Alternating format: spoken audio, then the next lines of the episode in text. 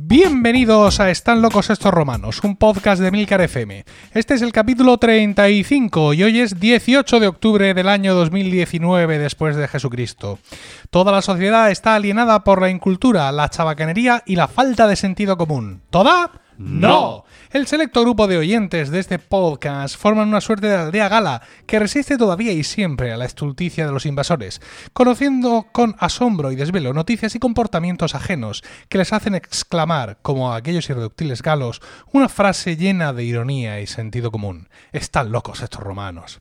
Yo soy Emilcar y estoy acompañado por Dibujaldo. Buenas tardes. Hola, buenas tardes. Paco Pérez Cartagena, buenas tardes. Muy buenas tardes. Y en sede vacante, José Miguel Morales. José Miguel Morales en cualquier momento aparecerá eh, con su habitual gallardía Y dirá buenas tardes. y dirá buenas tardes, Claro. eh, dará su exposición y marchará de nuevo en búsqueda de otras metas, Exacto. otras posibilidades y otros futuros, ¿vale? Porque es que a veces la vida es así. Sí, se nos queda ¿Vale? pequeño. Sí. Bueno, vamos a empezar, si os parece, hablando de las reseñas que sabéis que la gente nos pone en Apple Podcast, ¿no? Y vamos a leer las que hemos recibido desde nuestro último programa, que fue el 15 de octubre. Hemos recibido reseñas en cantidad de una. 15 Qué de bien. octubre, no. 15 de septiembre. 15 de septiembre. Una reseña. Claro, diría, coño, del 15 de octubre al 18, ¿cuántas queréis? Claro, no, pero no. El 15 de septiembre. Una única reseña, escrita hace un mes ahora, en estos momentos, y dice: Saludos desde Venezuela. Cinco estrellas. Hola, amigos romanos. De verdad, una gran felicitación a Emilcar. en el capítulo de colegas, es decir, el capítulo de Están estos romanos, titulado Colegas, que hicimos solo Juan y yo. Hablar del IVA y que no me haya aburrido es una demostración de los años de experiencia en este mundo del podcast. Pues la verdad es que sí. Los años no pasan así por así. Felicitaciones.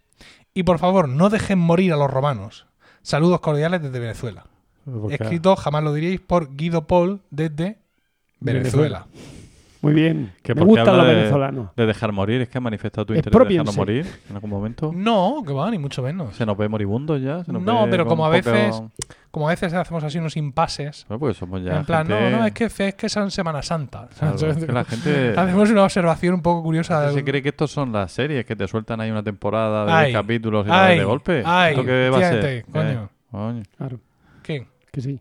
Pues ya está. Yo no lo voy a dejar morir. No, no, no, no, va, ni muchísimo menos. Aquí estamos, aquí estamos. Y estamos grabando hoy, 18 de octubre, que es el día del podcast. Toma. ¿Vale? Podcast Esto Day, es una, eh, efa- una efeméride, porque hoy fue el día, el 18 de octubre, de no me acuerdo de qué año, fue el día en que se publicó el primer podcast en español. Eh, fue un capítulo de Comunicando, que es el primer podcast, eh, presentado por. José Antonio Gelado. Ahí está. que no lo conozco de nada, pero, lo sabemos. pero oye, está ahí el Y, y la gente, eh, hay una- esto de Día del Podcast es un, un grupo de, de- de podcasters que se han unido para, digamos, montar esta festividad, ¿no? Rememorarla y tienen su página web ¿Cuál es y, el santo patrón? y su hashtag San, San José Antonio Gelado, Mm. ¿vale? Virgen y, y- mártir. Han hecho una cuña, han hecho una cuña del Día del Podcast que, como la tengo aquí, en la Roadcaster Pro, pues la voy a meter, ¿vale? Venga, dale ahí. Dentro cuña. El 18 de octubre de 2019 se cumplen 15 años de la publicación del primer podcast en español. 15 años de un universo sonoro apasionante, que nos proporciona compañía, entretenimiento, que nos informa, nos enseña, nos hace disfrutar en cualquier momento y lugar. Únete a esta celebración con el hashtag Día del Podcast, ayudando a difundir qué es un podcast a quien no lo conozca y a compartir tus programas favoritos. Visita www.diadelpodcast.com si quieres más información sobre cómo participar o si quieres saber más sobre el podcast y el podcasting. Soy Robert y yo escucho podcast. Únete al enjambre.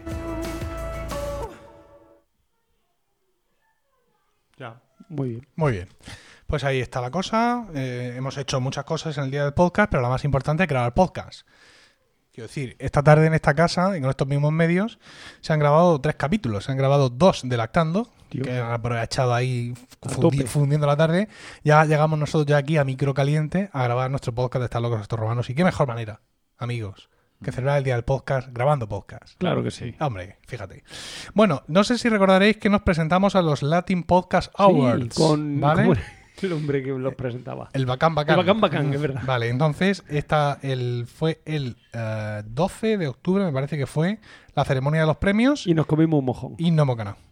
No hemos ganado. No hemos ganado. Nosotros nos presentábamos a la categoría de cultura y sociedad y no, No. no hemos ganado. Me gustaría decir quién ha ganado.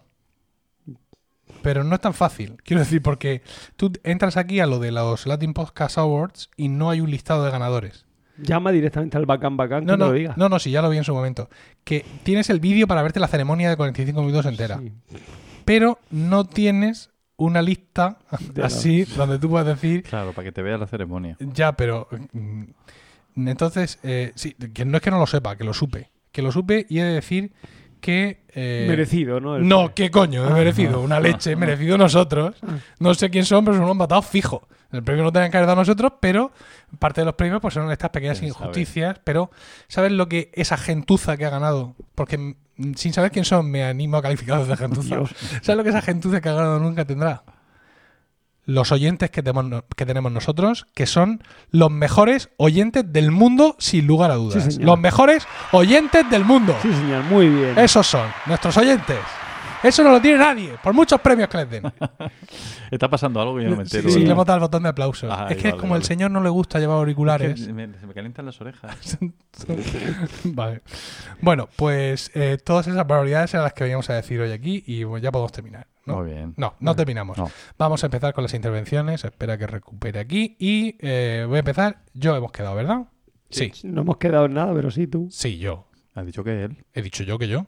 Y luego. Y luego, como estamos pendientes de que José Miguel se nos aparezca, como, Ah. como la. Pero si no como- aparece, como el la Virgen siguiente, en la cueva. el siguiente voy a ser yo. Vale. ¿Ves? Está todo hablado. Vamos, que me quedo otra vez de última. Sí. Bueno. Por cierto, estamos en casa grabando por la tarde y está toda la familia aquí, con lo cual la posibilidad de que entren eh, sonidos externos pues es muy superior a otras veces. ¿Vale? En concreto reconoceréis sonidos de una madre y sus tres hijos. En concreto mi mujer y mis tres hijos. Bueno, sin rollos, voy a empezar.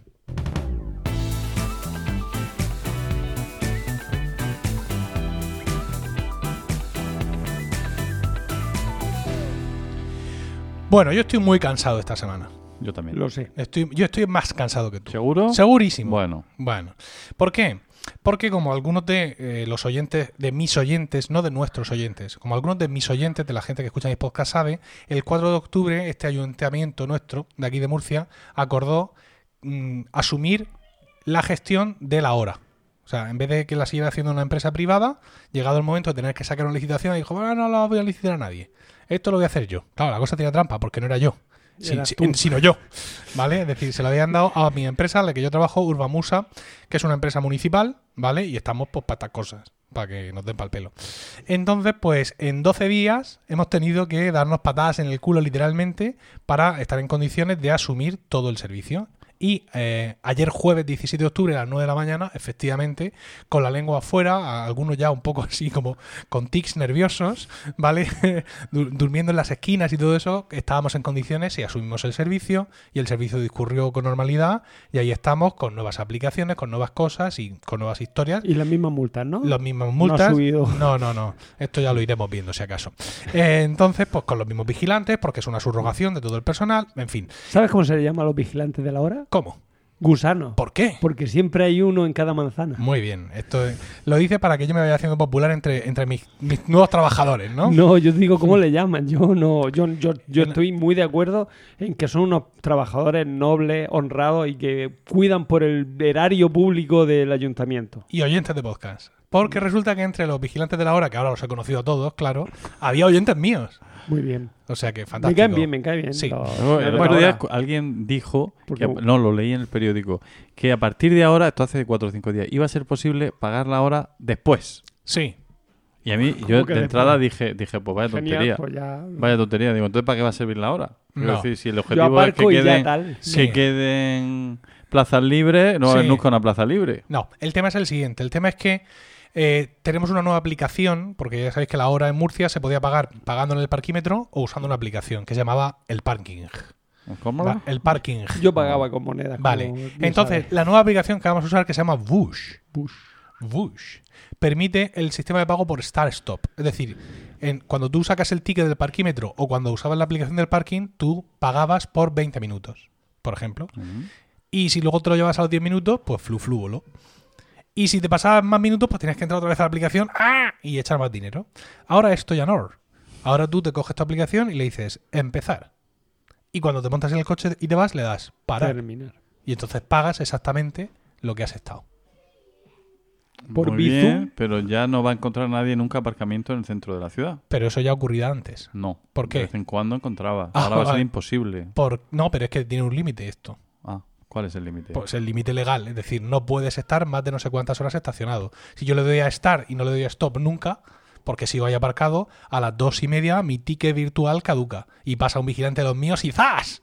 ¿Y cuál es ese límite? yo- ¿Eh? Insisto, ¿no creo, que, creo que son, no sé si son dos horas o dos horas y media. Pero antes cuando se Es acaba que he, el- he estado más preocupado de que tengan medios de trabajo que de... Pero co- entonces lo que hay que hacer es pararlo y volverlo a encender, porque cuando No, no te va a dejar, hora- no te va a dejar. Pero antes cuando en el sistema anterior Sí. yo echaba mis monedicas Sí, y me tiraba, quiero decir... mm, Sí. eh, y cuando eso volvía, media, volvía a sacar otro ticket claro. y ¿Por otra qué? vez. ¿Por qué? Porque nuestros parquímetros son los primeros parquímetros que, Genial. cre- que creó Dios nuestro Señor. Sí, señor.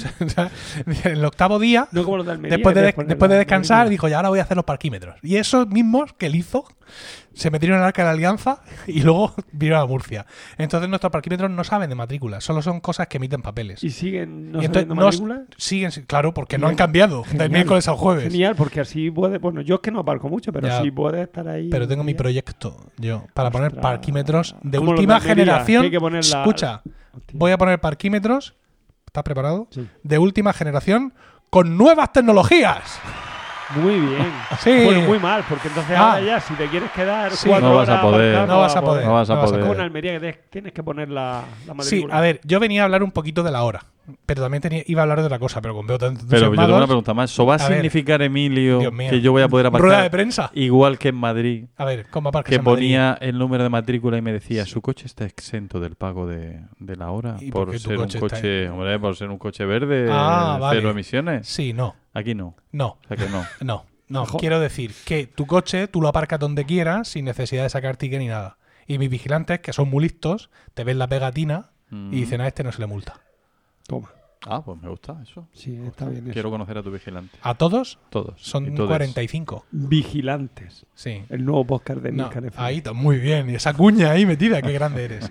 Bueno, eh, yo venía a hablar un poquito de la hora. ¿Por qué? Porque a- a- en mi capítulo de Weekly, mi podcast privado, 2,99 al mes, Lo he escuchado de ahora, ayer, hace un momento. contaba todos los... ¿Me lo entre- vas a volver a contar? No, por favor. no, no. Contaba todos los entresijos técnicos de la hora. Es decir, contaba, pues, todo el tema tecnológico, ¿no? Cómo se comunican los parquímetros, todo ese tipo de historias. Me han felicitado un montón. Ya, Eh, estaba chulo. Oye, porque dice, claro, es una cosa que tú generalmente como ciudadano de a pie, pues no sabes. Y de pronto llega un fulano y bueno, te ha costado 2,99 al mes, pero te has enterado.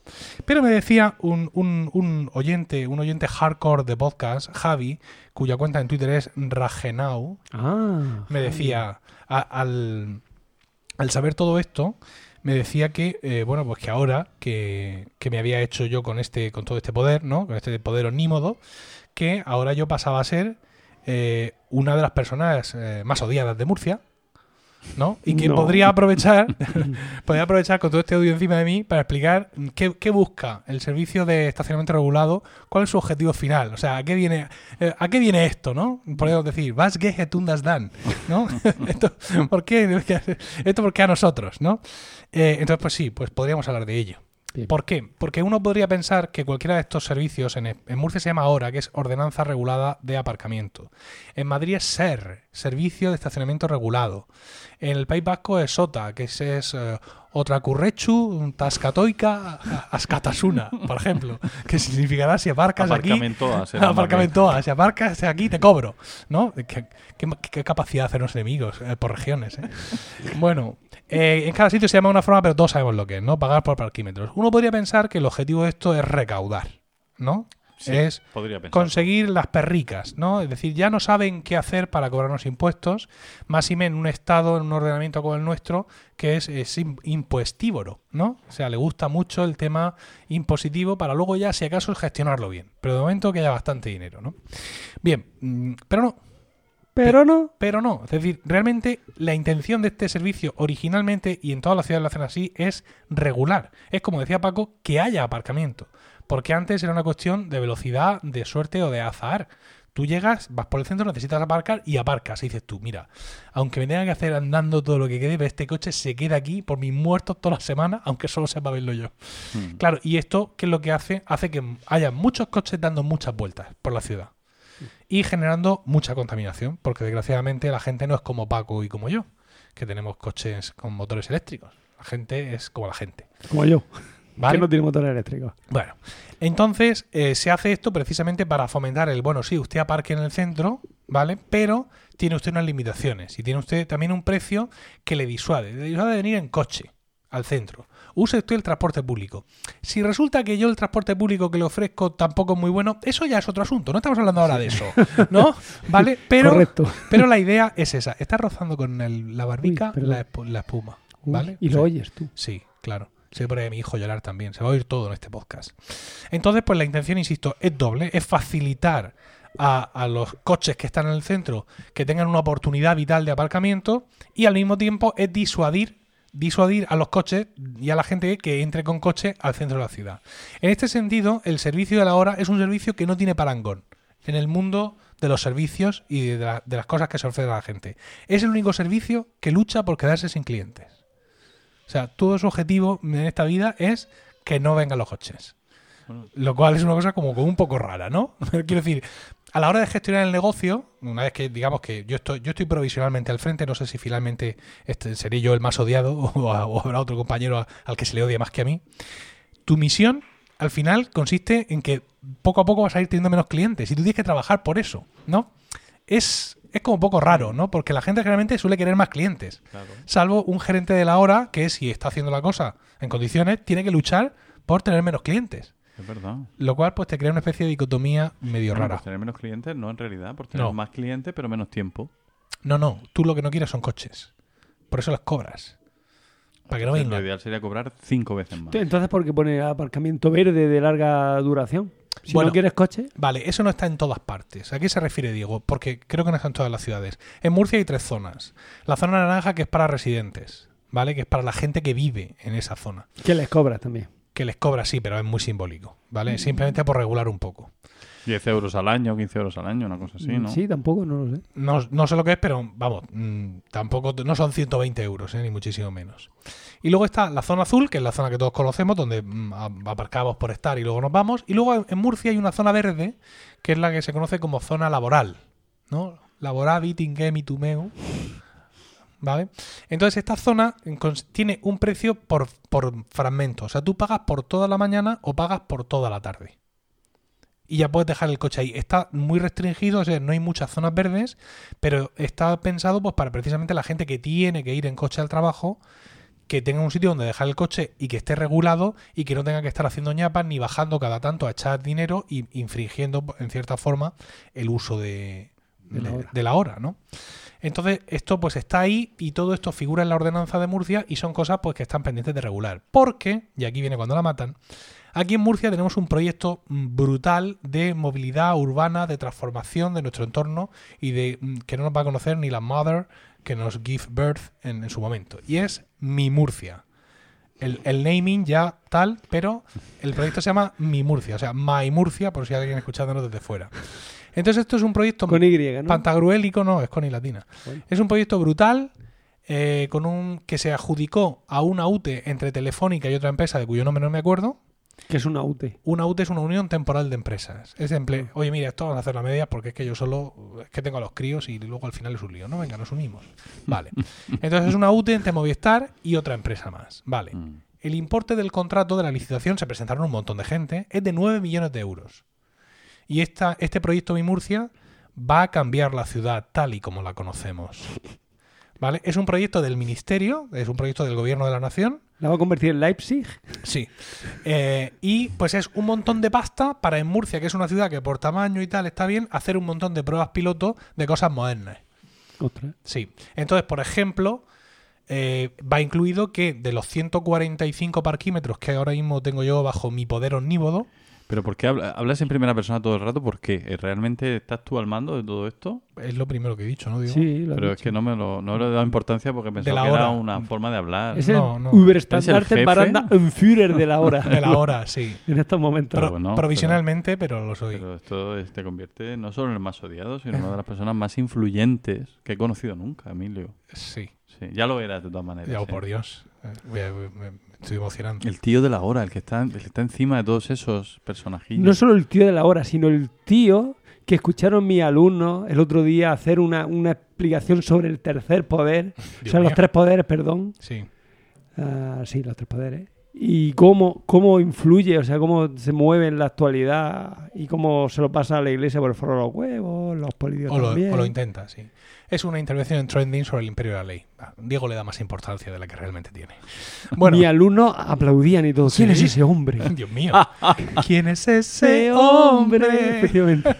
Bueno, eh, decía, de mis 145 parquímetros va a venir mi Murcia y me va a quitar 20 de estos parquímetros pleistocénicos, ¿vale? Que funcionan con carbón. Habréis visto algún vigilante echando paladas de carbón. ¡Más carbón! ¡Más carbón a la forja! Y entonces vienen los carruajes con los, Los caballos. enanos, los ¡Aquí enanos, traigo el carbón, que- señor! Bueno, me van a quitar 20 de estos y me van a poner 20 de última generación con nuevas tecnologías, que son los que hay ya en muchísimas ciudades, con su pantalla táctil, con una conexión de fibra espectacular y donde no solo puedes sacar tu ticket metiendo la matrícula de tu teléfono, de tu teléfono, de tu coche, sino que además puedes eh, pagar tasas municipales, puedes ver el tiempo que hace, o sea, puedes, hay diversos servicios a la O sea, ciudadanía. que eso es una cosa súper innovadora que ya está en muchas ciudades. Hombre, súper innovador para nosotros que nuestros parquímetros, insisto, son los que salen en las películas americanas, prácticamente, de estas de, de los O sea, 60. con el disco ahí. Con el disco, sí. Entonces, pues, eh, bueno, van a haber muchas cosas más. Ya sabéis que en Murcia se ha instaurado un carril bici también muy potente. Sí. Y vienen pues muchos servicios municipales de alquiler de bici eléctrica, alquiler de patinete eléctrico, alquiler de, de maquinilla eléctrica, de maquinilla de, afe- de afeitar, por ejemplo. Dices, ay, que voy un poco. Entonces te acercas al parquímetro, se abre una puerta y te sale una gileta ahí. Te afeitas y ya tal. Entonces, pues claro, todas estas cosas van destinadas, todas, todas, todas, todas, a mm, mm, modificar, transformar radicalmente el centro de las ciudades y está el coche fuera. Ahora mismo los coches eléctricos eh, tenemos un pase porque seguimos siendo un coche gordo y grande que ocupa sitio, pero por lo menos no andamos escupiendo muerte. Pero mm, bueno, también estamos eh, te- tenemos que ser erradicados del centro y que se quede para los peatones, pero claro, todo tiene que ir a la vez. Es como cuando teníamos el servicio, en Mu- en Murcia se implantó el servicio de alquiler de bicicletas, mm, pero para irte al monte, porque no tenías carriles bici. Claro, entonces, muy bien, tengo las bicis, pero ¿qué hago, no? Porque hay muy poco carril bici. Pues esto es lo mismo, el proyecto Mi Murcia lo que trata es simultanear las actuaciones, aunque están escalonadas y en fase, de tal forma que todo lo que se implante tenga su sentido y tenga su, su uso. Es decir, si el ayuntamiento se pone a alquilar patines eléctricos, Mm. pues que ya tiene que haber una ordenanza que regule Mm. el uso de los patines eléctricos, que ahora ya está más o menos, ¿no? Pero está más o menos de aquella forma, ¿no? Entonces, pues esa, esa es la idea. Y pues un poco yo venía aquí a explicar esto, el sentido que tienen todas estas operaciones y es que los peatones, el, el ciudadano de a pie, que además va a pie, recupere el centro de las ciudades. Y no voy a abundar más, porque claro, esto es como muy polémico, ¿no? Y las tiendas, ¿qué será de las tiendas? El camión de la Coca-Cola, que no se puede meter con la Coca-Cola. ¿Para qué quieres ir andando al centro si no vas a poder tomarte una ensaladilla? Porque el tío del camión de las anchoas no ha podido llegar, porque es todo peatonal. En fin, ya, y además muchos intereses cruzados. Es que mi negocio, es que mi negocio. Nosotros tenemos la suerte de que, mm, ojo a lo que voy a decir, a que todo esto lo está instaurando en Murcia un gobierno del PP. Pues sí. ¿Por qué suerte? Porque este tipo de, de actuaciones locales es más difícil que gobiernos de derechas las implanten. Porque tienen vínculos más fuertes mm, con eh, negocios que controlan un poco, oye, a ver que tú qué vas a hacer, ¿no? Es decir, Mm. yo estoy aquí apoyándote como tal, incluso financiándote la campaña electoral, y ahora tú me vas a cerrar a mí esto para que yo no pueda llegar. No, ¿vale? Entonces, el hecho de que aquí sea un gobierno de derechas el que esté in- in- instaurando eso, pues, y además de una forma muy decidida y muy, y, y muy, digamos, radical, pues nos hace pensar que cuando el péndulo cambie, es decir, cuando en Murcia tengamos en el ayuntamiento un gobierno de izquierdas, de aquí a unos 40, 50, 60 años, pues claro, van a seguir con las mismas políticas, con lo cual, pues a los que estamos a favor de todo este rollo, pues bien. Muy bien. Oye. ¿Y, las bicis qué tal? Porque el carril bici ese de con los rojos, con ese con los pivoticos rojos, eso no... ¿No? A ¿Por mí me da mucho miedo llevar a qué? los críos ahí con, por, ¿Por ese qué? carril. Porque va la gente Porque muy los, rápida. los coches No, los coches se pueden meter y... No, ¿No? los coches no. se pueden meter. ¿Qué va? ¿De seguro? Hombre, No sé. si hay un accidente, hay un accidente, punto y final. Ya. Pero es que entonces no, o, hormigonas la mediana, ¿vale? O no. Pero vamos, que, que el carril bici está estupendo y, y muy Y alabado usa- por la todo el que lo mundo. usa cada vez más gente. Sí, Yo prefiero el de el de el verde, o sea, el del El que va por la verde acera. por la acera, sí. pero es que eso, es- la eh, eso, fue un- eso fue una chapuza que se hizo en su momento, pues ante una falta de planificación y una falta, digamos, Pero de, así de se, en, perspectiva. así se hace en Europa, que decía ese carril verde. Así se hace en el centro de Leipzig, donde no puedes tirar de más. Pero esto que no es Leipzig, desgraciadamente, Ah. mira mi bebé como llora. No sé si lo estarán oyendo los oyentes. ¿Qué le estarán haciendo? Le estarán cambiando el pañal como poco. Se molesta mucho. ¿Eh? Le Sí, sí, no le, pañal. no le gusta nada. Él prefiere tener la mierdecica ahí Y su puesta. cosica. Sí. Decía que en Murcia, que tiene su casco antiguo, pero que no es Leipzig ni ningún sitio de estos, tú tienes eh, avenidas de donde cortar y decir, aquí por aquí va la bici, y si esta calle ahora es de un sentido solo, pues es de un sentido solo. Y Santas Pascuas, es que lo que no puede ser es que aquí fomentando la movilidad y todo eso sea el peatón que tiene que ser el beneficiado en todo esto al que se le quite encima un trozo de acera.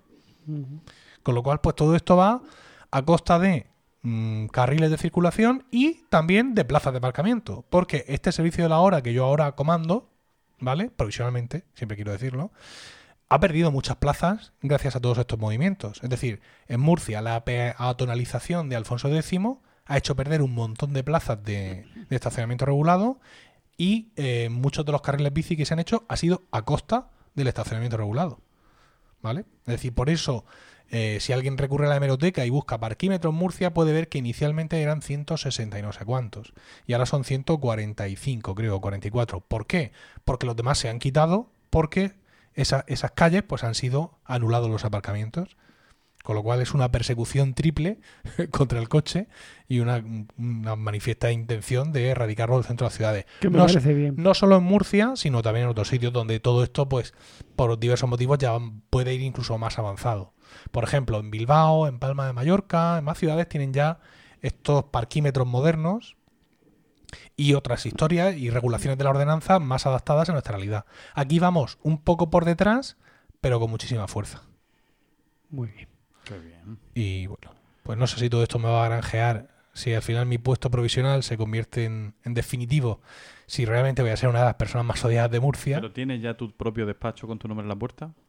el despacho que ya tenía. O sea que en ese sentido no han mejorado. No te han ampliado el despacho, ejemplo. Mm, Pero ¿para qué quiero un despacho más grande? No sé. Para meter los parquímetros de- es más importante. ¿Y el sueldo? ¿Eh? ¿El sueldo? A ver, mm, yo lo estoy ¿Te han gestionando. un plus? No, ¿Un que- que- a ver, si, es que hoy es el segundo día de, de- de la hora. Sí, pero siempre es- los políticos empiezan la legislatura Sí. subiéndose el sueldo. Pues tú tienes que elegir No, lo mismo. Los trabajadores no, no hacemos eso. A ver, nosotros hemos trabajado mucho, muchísimo durante estos 12 días y ahora ya tenemos el servicio instalado y funcionando y ahora pues tendremos que articularlo, hacer su, su cadena de mando y todo ese equipo, tipo de cosas, pero la transición era un- una tarea mía sí o sí, porque soy el, el que se encarga de, el que ve Matrix en algunas ocasiones. Yo me he encargado de unas cosas, un compañero ingeniero de otras, eh, nuestro encargado de los aparcamientos de cosas más de materiales, tal, tal, fin, que hemos tenido un equipo muy grande y cada uno en su especialidad ha hecho lo que le tocaba. Y todo en pos, insisto, de mejorar la movilidad en el centro de nuestra ciudad. Muy bien, Qué bien, pues nada. Bravo por esa iniciativa y esa modernización. pues sí. Ahora falta que pongan, eh, o sea, buen servicio público de transporte para que eso se complemente. Claro.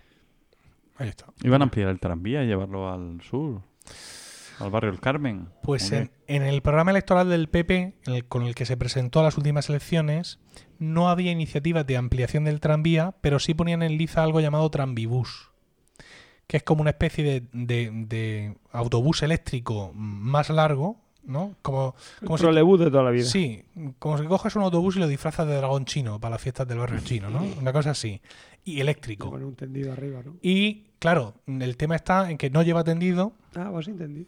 circula por el carril Normal. normal, por el carril de autobuses, es decir, no tienes que hacerle unos raíles ni una zona separada. Y la pega, entre comillas, que tiene es que, claro, hay que cargarlo. La batería. Entonces, aunque todo el tranvibús por debajo sea batería, al igual que todos los coches son batería por debajo de los coches eléctricos, ocupan toda parte, cuando ese autobús se para en aquellas paradas en las que tiene carga, la parada normal de me subo, me bajo, como tú bien sabes, Paco, da para poco de historia. Mm. Aunque le pongas un cargador de 100 kilovatios hora, que no corte el mar, sino vuele,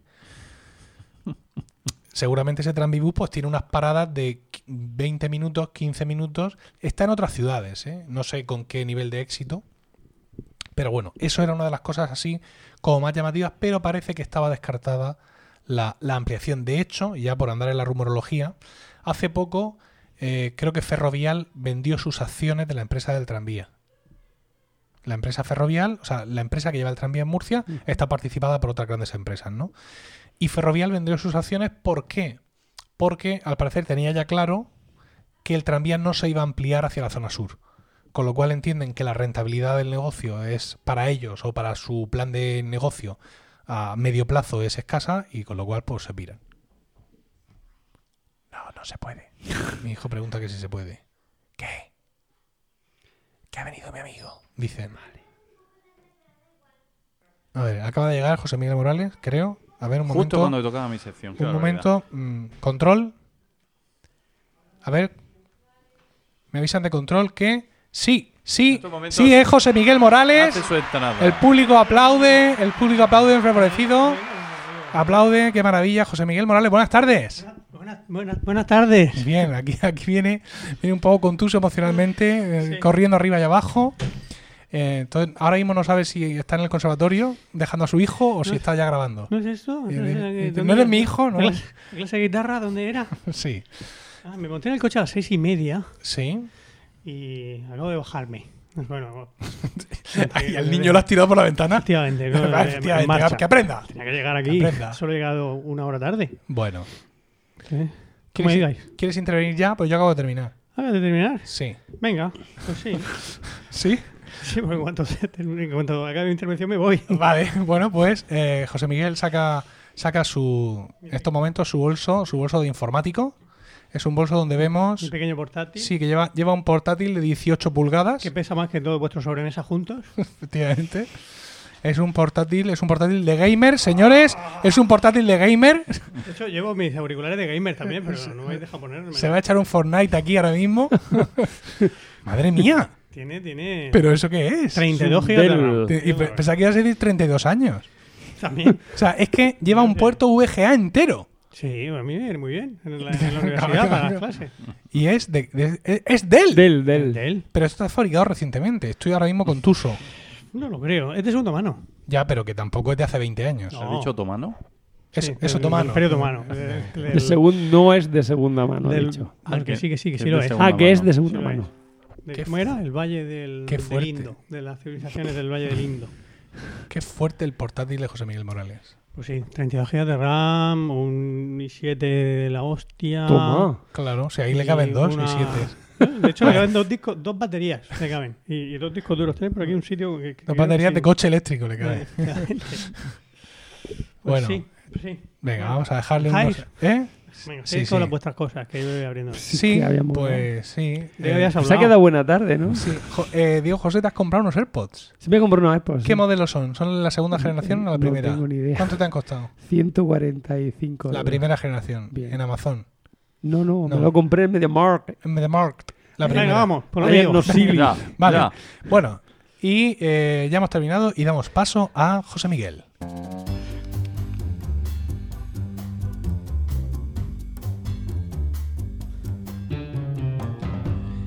Y dinos, José Miguel, ¿de qué nos vas a hablar hoy? Te, te he traído tus libros, Paco. Hombre, pues es un tema estupendo. Están en el cuéntanos, coche. cuéntanos. El coche, pero se me ha olvidado cogerlo. Vale. Pero están en el coche, ahora te o sea, bajas que están en el coche, ¿no? Vale. Dejas a estos dos hablando un rato, te bajas conmigo y te, Sin lo, te problema. doy. Es que me toca a mí hablar después de ti, pero bueno. Porque hable Diego. Bueno, Sí, se se ha comprado más cosas aparte de los iPods, quiero decir que tenemos, tenemos, tenemos trayectoria. un montón de temas para hablar. Bueno, pues yo quería hablaros hoy, como llevo... Es que, perdona, es que ahora mismo a José Miguel se le ve como, como súper iluminado. Porque la pantalla, la pantalla de su portátil tiene 800 nits, ¿vale? Más o menos. De hecho, veo, veo que por la parte más así por la parte de la frente se la veo más morena, ¿no? Porque él se pone delante a trabajar y es la parte que más se le está. eh, Bueno, José Miguel, ¿quieres mis gafas de sol? Qué risa. Son progresivas, lo digo Mira, por si la a bajarle, ahora presbicia que ya te... Voy a bajarle aquí la, la de la batería para que me dure. Claro, le baja el brillo y entonces la batería le dura más. Es decir, le dura cuatro días en lugar de los tres que ya le dura. Efectivamente. Ahí estamos. 3 horas 39 minutos. de. La Virgen.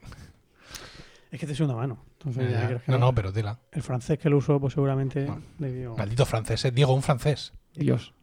O- no odio más un francés. O sea, odio, solo odio a una persona más que un francés, que a un inglés. Dios mío. A los chilenos. Ya- Chileno, ya no- ¿por qué? Ya nos, hemos, ya nos hemos metido con los vascos. Bueno, no nos hemos metido. Hemos Ah, hecho un chiste estúpido broma. así como imitando el, el vascuence. Ah, muy bien. Y los catalanes, ¿no? Que está ¿Eh? ahora tan de moda. Bastante tienen con lo que tienen, Eso como para que venga yo a tocar los huevos. También tenéis razón. Pues eso, venga, vamos. Bueno, pues yo, como, como llevo ya varias sesiones em, hablando sobre errores de, de gente, de, de- de gente que se equivoca, y nos reímos de la gente que se equivoca, Es verdad. pues voy a seguir, voy a seguir Ha hablando. pensado que decía ahora gente que acierta, pero no. No, no, voy a seguir hablando de errores. Se ha especializado. Sí, sí. Errores de los demás. los míos. Yo nunca me equivoco. Es Pues cierto, claro, jamás. yo voy a hablar de los errores de los demás. Sí. En este caso podemos, voy a hablar, pero no voy a hablar de errores de gente, voy a hablar de errores, podríamos decir, eh, de Dios. ¿Eh? O de Dios o de la evolución, según ya cada uno, Ah, vale, vale. que quiera verlo. Me, estaba haciendo ya menos gracia a mí esto. Los creacionistas pueden pensar que son errores de Dios, Sí. los, que, los no somos creacionistas pues pueden pensar que son errores de la evolución. O... En cualquier caso, pone en duda el tema este del, del diseño inteligente. de- Bien. de- de- no solo del ser humano, sino de la naturaleza en general. Pero bueno, ej- mm, a ver, ejemplos de, de- de mal diseño eh, en el ser humano. en, pues, pues, eh, estamos muy mal ventilados. La, la ventilación es espantosa. la puerta. Me refiero- huele me aquí, refiero- huele como a tabaco, fumáis ¿Verdad? a escondidas. A eso- me refiero. eh, es que está abierta la puerta del balcón el para que no huela a chotuno y para que no se queje la Netatmo. Y ¿La qué? La Netatmo. Una estación Ah. meteorológica. Que me dice el- el- el- la temperatura que hay en la habitación y cuando el aire está muy viciado también lo dice. Ah, ¿esto qué es? Y la vecina seguramente ha salido a su balcón, que está en su derecho, a echarse un pito. Ah, muy bien. Vale. Bueno, pues estamos, me, me refiero a nuestros pulmones. Los Sí. pulmones en general de, de, de los, de todos los primates, no solo de los, de los seres humanos, y en general de todos los, de, de todos los mamíferos. Porque eh, el- el- un ser humano, por ejemplo, es capaz, a- hemos sido capaces de subir al Everest sin necesidad de, de respiración asistida, que son 8.000 y pico metros, ¿no? Pero ah, hay ejemplos de, de pájaros, como por ejemplo em, los buitres leonados. Un- Una vez un buitre leonado fue chupado por, lo- por el motor, por la turbina de un avión a 11.000 metros de altura. Y estaba el tío pues, ahí volando tan ricamente. A ver, no podía volar más rápido que el avión, pero eso lo chupó. Pero, pero con, con sus pulmones de, de pájaro, pues podía respirar a, a toda esa. Pero porque la Claro. evolución lo ha llevado allí. Porque todos los que no llegaban hasta tan alto la palmaron antes. Sí, pero, Ya, pero quiero decir que. fueron que- a Pero el hombre no tuvo necesidad de Sí, subir al pero. ¿qué, qué hace un Ah. buitre leonado a 11.000 pies de altura? Que ese bicho come carroña. Y más aún, ¿qué hace, un, ¿qué hace un tigre en lo alto del Kilimanjaro? ¿eh? Pues yo. Habrá ido a la fiesta. Yo Es- qué no, es que esa esa es el- el- la frase inicial de la nieve del Kilimanjaro. Claro. Ah. Bueno, pero que nuestros pulmones podrían estar mucho mejor diseñados que de lo que están. Podríamos tener, no tenemos los mejores pulmones de la naturaleza, pero vamos, ni, ni de lejos. Eso es una cosa. Este, este te va a gustar. Este cuando lo estaba escribiendo, digo, me, me- me está- me estaba acordando de Diego. Aunque este parece más sacado de, de un bacteriófago, pero bueno. Eh, ¿Tú sabes lo que es una polimerasa? No. Yo tampoco lo sabía. Hasta, ah, bueno, tampoco, tampoco lo sé ahora mismo muy bien, pero... Tipo de azúcar. Pero, pero resulta que hay unas polimerasas que son muy, muy descuidadas. Las Ah. polimerasas son unas enzimas Ah. que sirven para, para replicar el ADN. Claro, Mm. Eso es muy importante en la reproducción celular. ¿no? Sí. Hay, que, hay que andar copiando mucho, mucho, mucho ADN. Mucho. Mucho, ADN. Más que mis alumnos. Mucho más, mucho más, incluso. Bueno, pues de las 14 polimerasas que hay que sirven para eso, solo 4 son fidedignas. Son- Funciona. Funcionan bien. Van bien. Las otras bien. tienen sus errores. Ve- A ver, estas polimerasas pues también cometen sus errores, pero uno de cada millonada. ¿no? Mm. Pero las, las otras 10 pues son mucho más, más Más descuidadas. Más Far- descuidada. farfullera. farfulleras, exactamente, Sí. más como tu Chapuza. alumno, seguramente. Sí, más y, chapucería. y me- cometen muchísimos errores. ¿Por qué existen esas polimerasas? Pues porque mm, a- s- cometen errores, pero también son menos delicadas. ¿Eh? Porque Ah. las otras cuatro tiene que estar el ADN eh, perfecto, intacto para poder copiarlo. En cuanto ven que una cosa se daña un poquito, pues ya eh, paran de copiar y entonces pues la célula se muere. Estas son un poco más esos, tragan con todo, pero Esto te lo arreglo yo en dos patas, Ah, dicen, ¿no? exactamente, pero a veces se equivocan, son un poco chapuceras. Y entonces viene el otro y dice, ¿quién te ha hecho esto? Te viene otra polimerasa igual de Claro. Y al final. Pero bueno, Pues lo voy a tener que tirar todo. ¿No? hay que sanear. Voy a hay que tener que sanear. tirar todo y no he traído las herramientas. Bueno, pues claro, eh, estas tonterías, de estos, estos pequeños errores que cometen esas polimerasas descuidadas, pues son los responsables de, de muchos cánceres o, de mutaciones que pueden resultar luego mortales. O sea que Fíjate. poca broma, poca broma con las polimerasas. Tienen, cada polimerasa tendrá su propio nombre, ¿no? Sí, sí, sí, sí, Vale. por supuesto. La- y seguro que las, que, que las Que hay- gente que lo sabe, Sí, ¿no? seguro que se lo pregunta a Carmela. la Dice las Pero es que, es fórmulas que esto lo debería de haber hablado así con acento gallego. Estas polimerasas. Ya, pero es que no me sale. Vale. no me sale. Voy tachando, voy tachando comunidades autónomas con las que nos hemos metido. Eh, bueno, Venga. continúo. Sí. Eh, también estamos. Sé que este tema te gusta a ti mucho, especialmente, Emilio. Mira, voy a dedicar uno a cada uno. Venga, Qué maravilla. Estoy expectante. Ahora lo veremos cuál va, cuál va para ti. La obsolescencia programada. Hombre, Sí, a ti te gusta hombre, mucho este eso tema, está eso. muy bien. Tú no crees, ¿verdad? En eso. ¿Eh? Tú no crees en eso. Bueno, Eh, No, a ver la isla, como las megas. bueno, pues nosotros eh, eh, estamos también.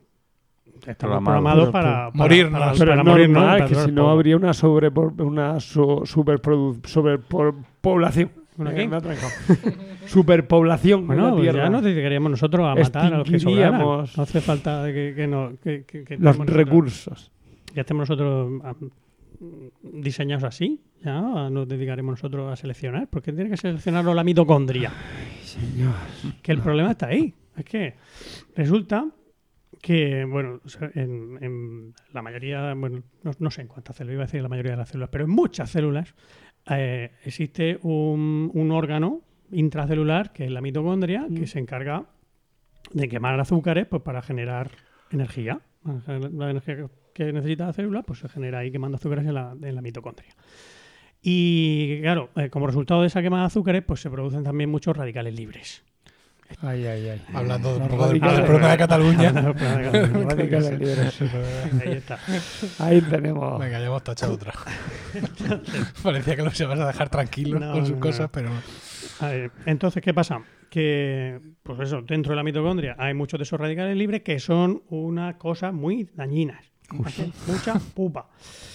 Y, y a que no adivináis dónde se guardan 13 proteínas cruciales para el- la, la supervivencia de la mitocondria. célula. en la Dentro de la mitocondria. mitocondria. No había sitios para guardarla. Pues no, tiene que guardarse dentro de la Estando el mitocondria. aparato de Golgi ahí, por Ay, sí. ejemplo. Por ejemplo, O el más lejos, Asteris, ¿no hay uno que se llama Aster o algo así? Pues yo qué sé. No sabemos. En Las de- vacuolas, pero esos son de los vegetales. Vale. Pues, bueno, pues ahí pues, es- están guardadas y eso eh, pues, eh, puede ser una de las principales causas del envejecimiento. Mm, Del envejecimiento celular y, pues, y de todas esas canas que tienes en el pelo. y- y de los- Pero por donde hay la hay alegría. Pero yo es que soy Emilio Cano. No, Quizá Bueno. esto, sí. no lo sé. Tienes A un- nivel- tienes un, a nivel- a ver, ¿algo? ¿qué quieres? Un, un- este de batería. ver, pues creo que lo tenía. No sé si es este. A ver. Pero bueno, ya. Eso, Ahí perfecto, está, vale. perfecto. Bien. Eh, y bueno, y, al fin y al cabo, siguiendo con el tema de la obsolescencia programada, ya saliendo de la mitocondria, em, es que el, tú hablabas antes del, de la propia, del, del funcionamiento de la evolución, ¿no? De que a a nosotros no nos hace falta estar a 11.000 metros de altura para, para sobrevivir, ¿no?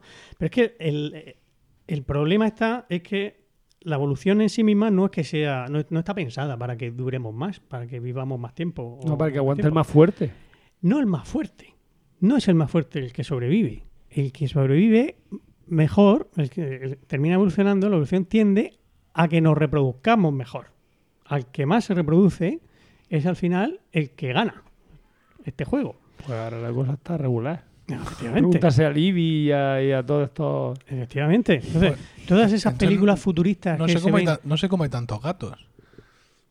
Porque El, el Los tema- gatos se reproducen y los Los gatos gatos se reproducen mucho. Sí, pero los gatos, según me contaron a mí, esto va es un una cuñadada gigante. sí, sí. Pero yo toda Vamos, mi vida, hablando yo también. ¿no? toda mi vida he crecido pensando que lo que me contaron es cierto, que cuando el gato penetra a la gata, Sí. le salen como una especie de pinchos en el pene que impiden que la gata se retire. Eso todos los Claro, felinos. eso, eso está bien pensado para que no Para que no se arrepienta. Pero te pilla una vez, como gata.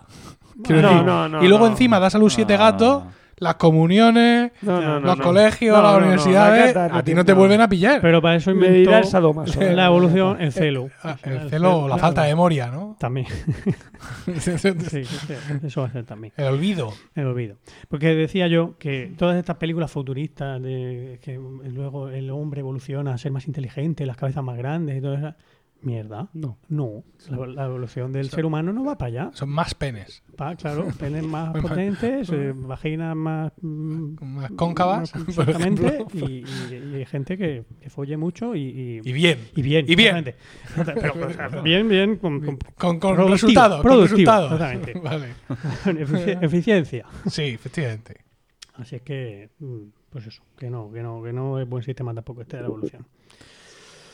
Eh, Ahora la mía. Venga. la tuya, la tuya, ¿cuánto va a ser la tuya?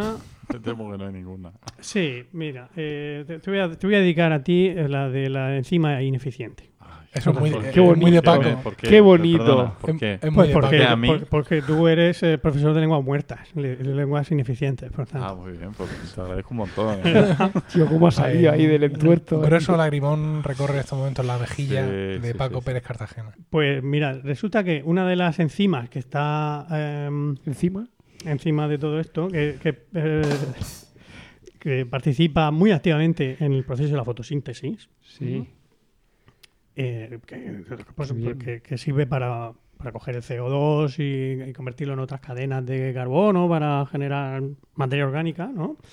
Pues eh, se equivoca mucho. Encima, es muy, eh, en vez de coger mm, moléculas de CO2, pues a veces se equivoca y coge solo de oxígeno Mm. suelto. Oxígeno. ¿eh? O, bueno, o dos. ¿no? Y, y claro, eso hace que se pierda parte del carbono que. Que, bueno, el carbono que El venía que con estamos el- pasados. el CO2 y, Sí. y encima pues que se pierda más energía. Y claro, pues eso no, no, no interesa. Y además es muy lenta. Muy lenta haciendo, haciendo su trabajo. Por eso se llama Haciendo su, trabajo mal. Es Sí. decir, que lo hace mal, pero mal despacio. y lento. Como el, como el restaurante Se ese, ¿no? Como el restaurante ese, que qué mala está la comida en este restaurante. Sí, y además que pequeñas las raciones. ¿no? pues este es lo mismo. Porque este tarda, eh, hace, procesa dos o tres moléculas por segundo, mientras que otras enzimas que, que en un segundo, vamos, te hacen dos mil y tres mil moléculas y se quedan tan anchas. O sea que, que mal también. Todo muy La- mal. Pero esa es Rubisco. una de las enzimas de las que hay. Sí, la enzima Rubisco, pero es que es muy importante. Es que es la de la fotosíntesis. Ah, la de la la de fotosíntesis. la fotosíntesis. Sí, es importante. Es muy importante. Luego que sí quemamos el Amazonas. Pero si sí que- Claro. Sí, es que si lo dejas si dejas de suelto Madrid. tampoco va a ir muy, se- muy allá. Mejórame el Rubisco A en vez de velocidades. dos o tres, te Sí. procese 2000 y no necesitamos tanto árbol. Con la mitad, Claro. con la milésima parte de árboles tenemos suficiente. Bueno, otra cosa. En los vertebrados, en todos los vertebrados, que estamos aquí y los que Sí. hay fuera de aquí, tenemos la retina al revés. ¿Cómo? ¿Lo que oís? La retina al La revés. retina. Sí. El ojo, Sí. sabéis que la retina, pues la, eh, la que tiene las células Sí. que son capaces de recibir y, y y los- procesar Las la luz. No, no, No. Eso Bueno, no. O Bueno, sí, yo qué sé. Porque tiene, la retina es como la, la pantalla que recibe los fotones y, Sí, y aquello es capaz de, luego, que seamos capaces nosotros de procesar la luz. Pero es que, claro, eh, la retina necesita vasos sanguíneos para funcionar y necesita nervios para, para poder transmitir toda esa información, ¿no? Pues no se le ocurrió al, al hacedor. Ah, mejor. ahora es culpa del El hacedor. sumo De hacedor. hecho, he dicho al hacedor como, Sí. como ente abstracto. He dicho el dios de los católicos Venga. que ponerlos delante. O sea, toda la, la madeja de nervios y de vasos sanguíneos está delante de la retina, entre la retina y donde te entra la luz. Sí. Por lo detrás, vamos de cantro, por no lo por tape. detrás. Que, porque claro, eso hace que, que- que la luz tiene que atravesar la maraña de cables que hay por delante para poder alcanzar la retina. Ya. Pero eso a los que tenemos los ojos claros nos viene muy bien. Porque la luz nos molesta Los mucho. que tenemos los ojos claros, dice. Tiene los, los ojos más negros que los cojones de un burro mohino. No, no, Bueno, yo los tengo. eh, tengo avellana. Color miel. me- Sí, eso me dicen. Habla al micro, ya que estás. Si estaba hablando al micro, pues eso se me baja. Pues súbelo. Pues si, si cada vez que lo subo hace. Bueno, que me quedan ocho minutos, que tengo que ir a por mi, a por mi crío. Venga, tírale. Eh, pues, y pensaré, pues que debe de ser imposible tener la, la- la retina bien. Pues eh, seres tan complejos como la sepia, muy, muy conocida en nuestro círculo, Sí. o La jibia, la jibia, Eh, eh, perdón, es la jibia, conocida. tienes razón, la Sí. jibia, y- pero también, Seguramente Por cierto, jibia hoy he cantado en clase Me moriré, lo sé, que me insoportable. ¿no? No sé por qué, me vino a la cabeza. Y se lo han cantado tus chiquillos, han dicho, ¿eso te Sí. pasa mucho eso? Sí, vienen es como a de música, digo, sí. como si de música voy a cantar. Y se las cantas. Qué Sí. bien. Y el que se ría, que cante. Luego expediente No, a la se gente, ríe nadie. ¿sabes? Estas cosas por menos. Sí. Venga, sigue. Pues eso, que todos los cefalópodos las tienen bien. Sí. No digan ninguna cosa. Porque tampoco. viven en las fosas abisales, donde hay Fosas poca luz. avisales, los calamares pues, en las fosas Sí, sí, era por decir algo. Los calamares, los gigantes Ah. viven en la fosa Sí, abisales. los gigantes sí. Pues no, que- pero ya lo hacen para todos, para los grandes y para los chicos, ya que no pueden hacerlo. Los que tú te Bravo, comes a la romana Bravo. no viven en la fosa avisal. Porque se los está comiendo, pero si los hubiera dejado crecer, Y que yo descendían. sepias gigantes no existen. Bueno, ni, ni sea, tampoco. Porque sabrás, tú. No lo sé, El perfecto. gigantismo, eh, Bueno, el reino animal. pues sí, pues que podía haberse puesto al revés y no... Y no hubiera costado nada. No le hubiera costado nada ponerla Claro. al revés. Y hay muchas cosas más. Estas me las he ocurrido un poco más, pero luego hay un- un- un- una larga lista de... En fin, por ejemplo, ¿por qué tenemos los testículos fuera? ¿Qué necesidad hay de tenerlos por ahí colgando en vez de... algo Para que refrigeren. Coño, pues haz los que, haz los que no necesitan Ponle un ventilador. ¿no? A los que no necesitan refrigeración. Claro, pensado. Es que esa es tu solución Claro. para todo, por lo que veo. Pues oye, pues los pájaros los llevan dentro. Sí, pero ellos no, por el como- aire como- a, do- a 11.000 metros y ahí hace mucho frío. Claro. Y Pues, luego al fin. pues ponme unos pulmones como Dios manda y así yo podré ir a 11.000 metros también. Tú quieres, los por lo cojones que veo, fresquitos. tú quieres ser un buitre leonado. Sí. No, estás a 11.000 metros y con tu huevo, y con tu huevo fresco. Bien dentro. Bien dentro. No, bien calentico. Pero es que los, los nuestros no solo están fuera, sino que además descienden. O sea, porque hay un Sí, momento en el que están dentro y de pronto dicen, coño. Y entonces bajan hacia abajo. Ah, Sí, sí, Es, sí, es sí, como sí. el, el Mystery también. y con esto Ya tachamos. sabes, los de y con Eche. esto Toda la tachamos. comunidad A los de. No, toda la comunidad valenciana. Efectivamente. Si no va a ser complicado.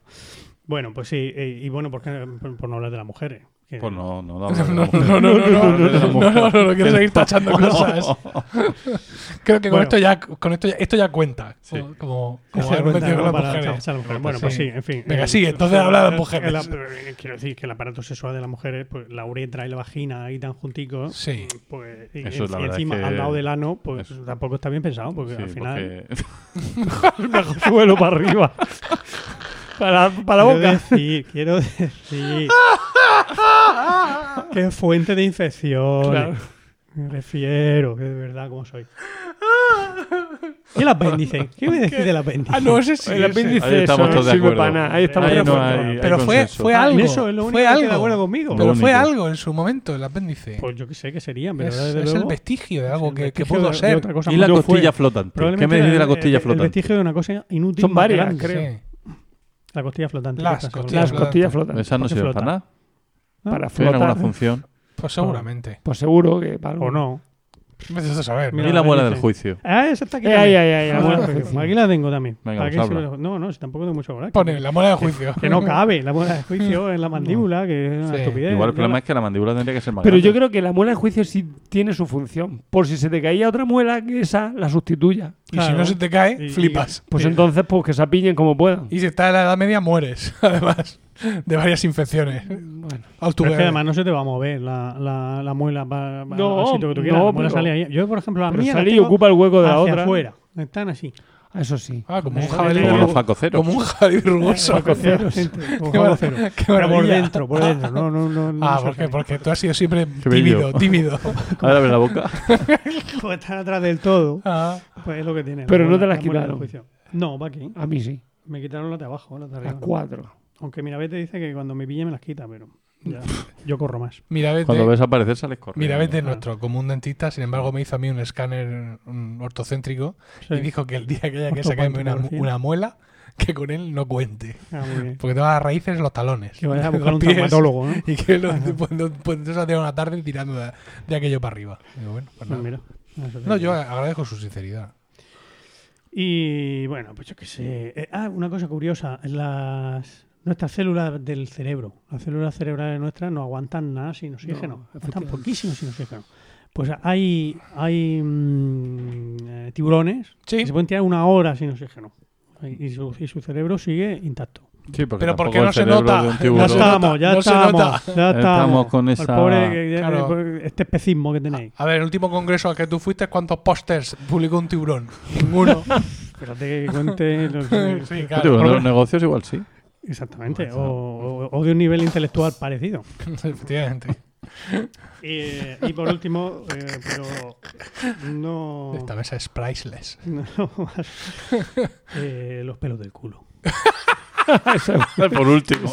bueno, Por último, pero no menos importante, los pelos Sí, del culo. sí, A ver, eso no ¿qué le pasa a los pelos del culo? ¿Para qué sirven los pelos para del culo? nada. No, tienen Pues que... tiene una utilidad, que es una palabra que, que aprendí ayer escuchando la SER de, de aquí de la región de Murcia, A ver, para generar tarzanetes. tarzanete. Tarzanete. Ah, sí, magnífico. ¿Conocéis el término? Tarzanete Mira, es el, eh, el, eh, Yo ya le pongo un explícito esto. que se descuelga. Exactamente, se que queda se queda adherido, que se queda Sí, adherido se queda adherido. al pelillo ocular. Mira, Mm. el pelo allá donde está intenta evitar que ocurran cosas. Sí. ¿Vale? Entonces, yo entiendo que el, el pelo del ojo del culo, ¿no? El Sí. que, el que el que patrulla alrededor de, Sí. del- de lo que viene siendo el círculo anal, Sí, ¿vale? sí, sí. No el que te acompaña en la nalga. No, ese no, que es bueno, en plan- ese abriga. Digan. Justo.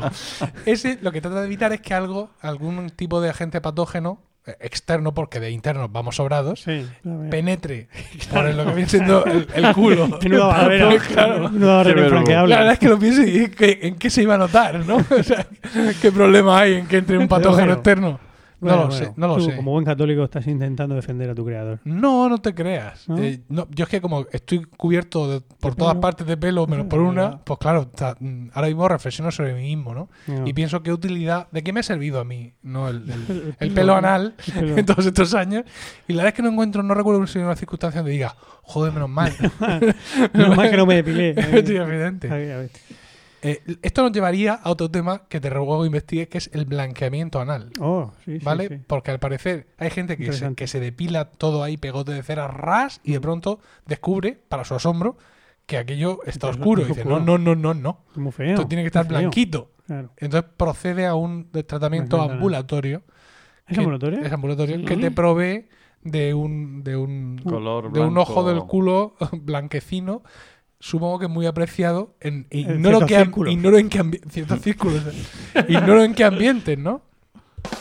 Ahí está, vale. Porque pensando en, en- en sexo entre hombres homosexuales, tampoco alcanzo a entender a ti qué más te da. Ah, Porque una vez que estás en lo tuyo, ya que yo ya no lo ves. Eso es una manera de descubrirlo, Emilio. Preguntando. No, bueno, me refería a esa. Pero Ah, bueno. hombre, Hay no dos- hay que hay dos maneras, hay dos maneras. Hay dos Pregunta- maneras. preguntarnos que se puede uno fiar. Porque- bueno, claro, porque. Porque yo- te van a decir lo que lo que, quieran. no, lo que quieran. Pues claro, eh, lo que ellos sientan en Claro. su corazón. Bueno, en fin, eh, tam- eh, que también hay muchas formas de practicar sexo anal. No hace falta. Bueno, pues eso da para En- un podcast monográfico. ¿Eh? Que no es necesario solo la penetración. Que Cualquier que de verdad- forma de, que- que de básico practicar es. el sexo anal, la, la visión que, tiene- que te queda de la zona es escasa. Eh, Por lejanía o por proximidad. Lo digo por. Hombre, por lejanía los términos de... por si tú estás ahí, tú eres un señor homosexual y estás ahí con el otro a ver que te pego, y tú estás, eh, por ejemplo, erguido, y tú estás mirando al frente, no ¿vale? estás soplando nunca. Justo. Y ahora, tú no, tú decides. Se nos está yendo el perol, pero bueno. Tú decides que vas ahí con la lengua, con todo.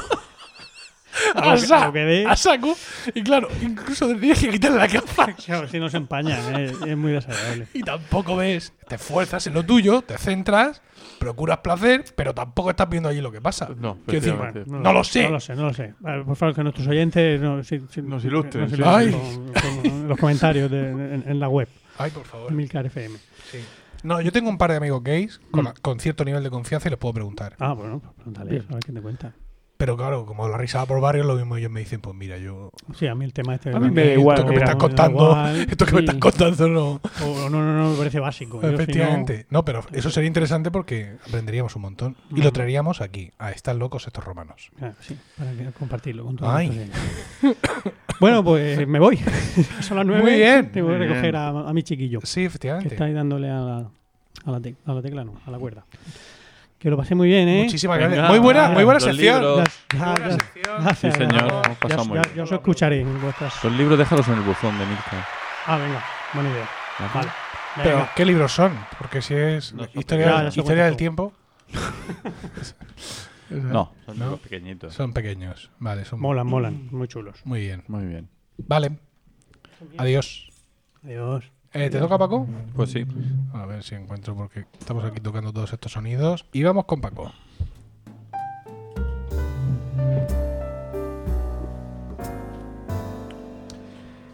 Y dinos, Paco, ¿de qué nos vas a hablar hoy?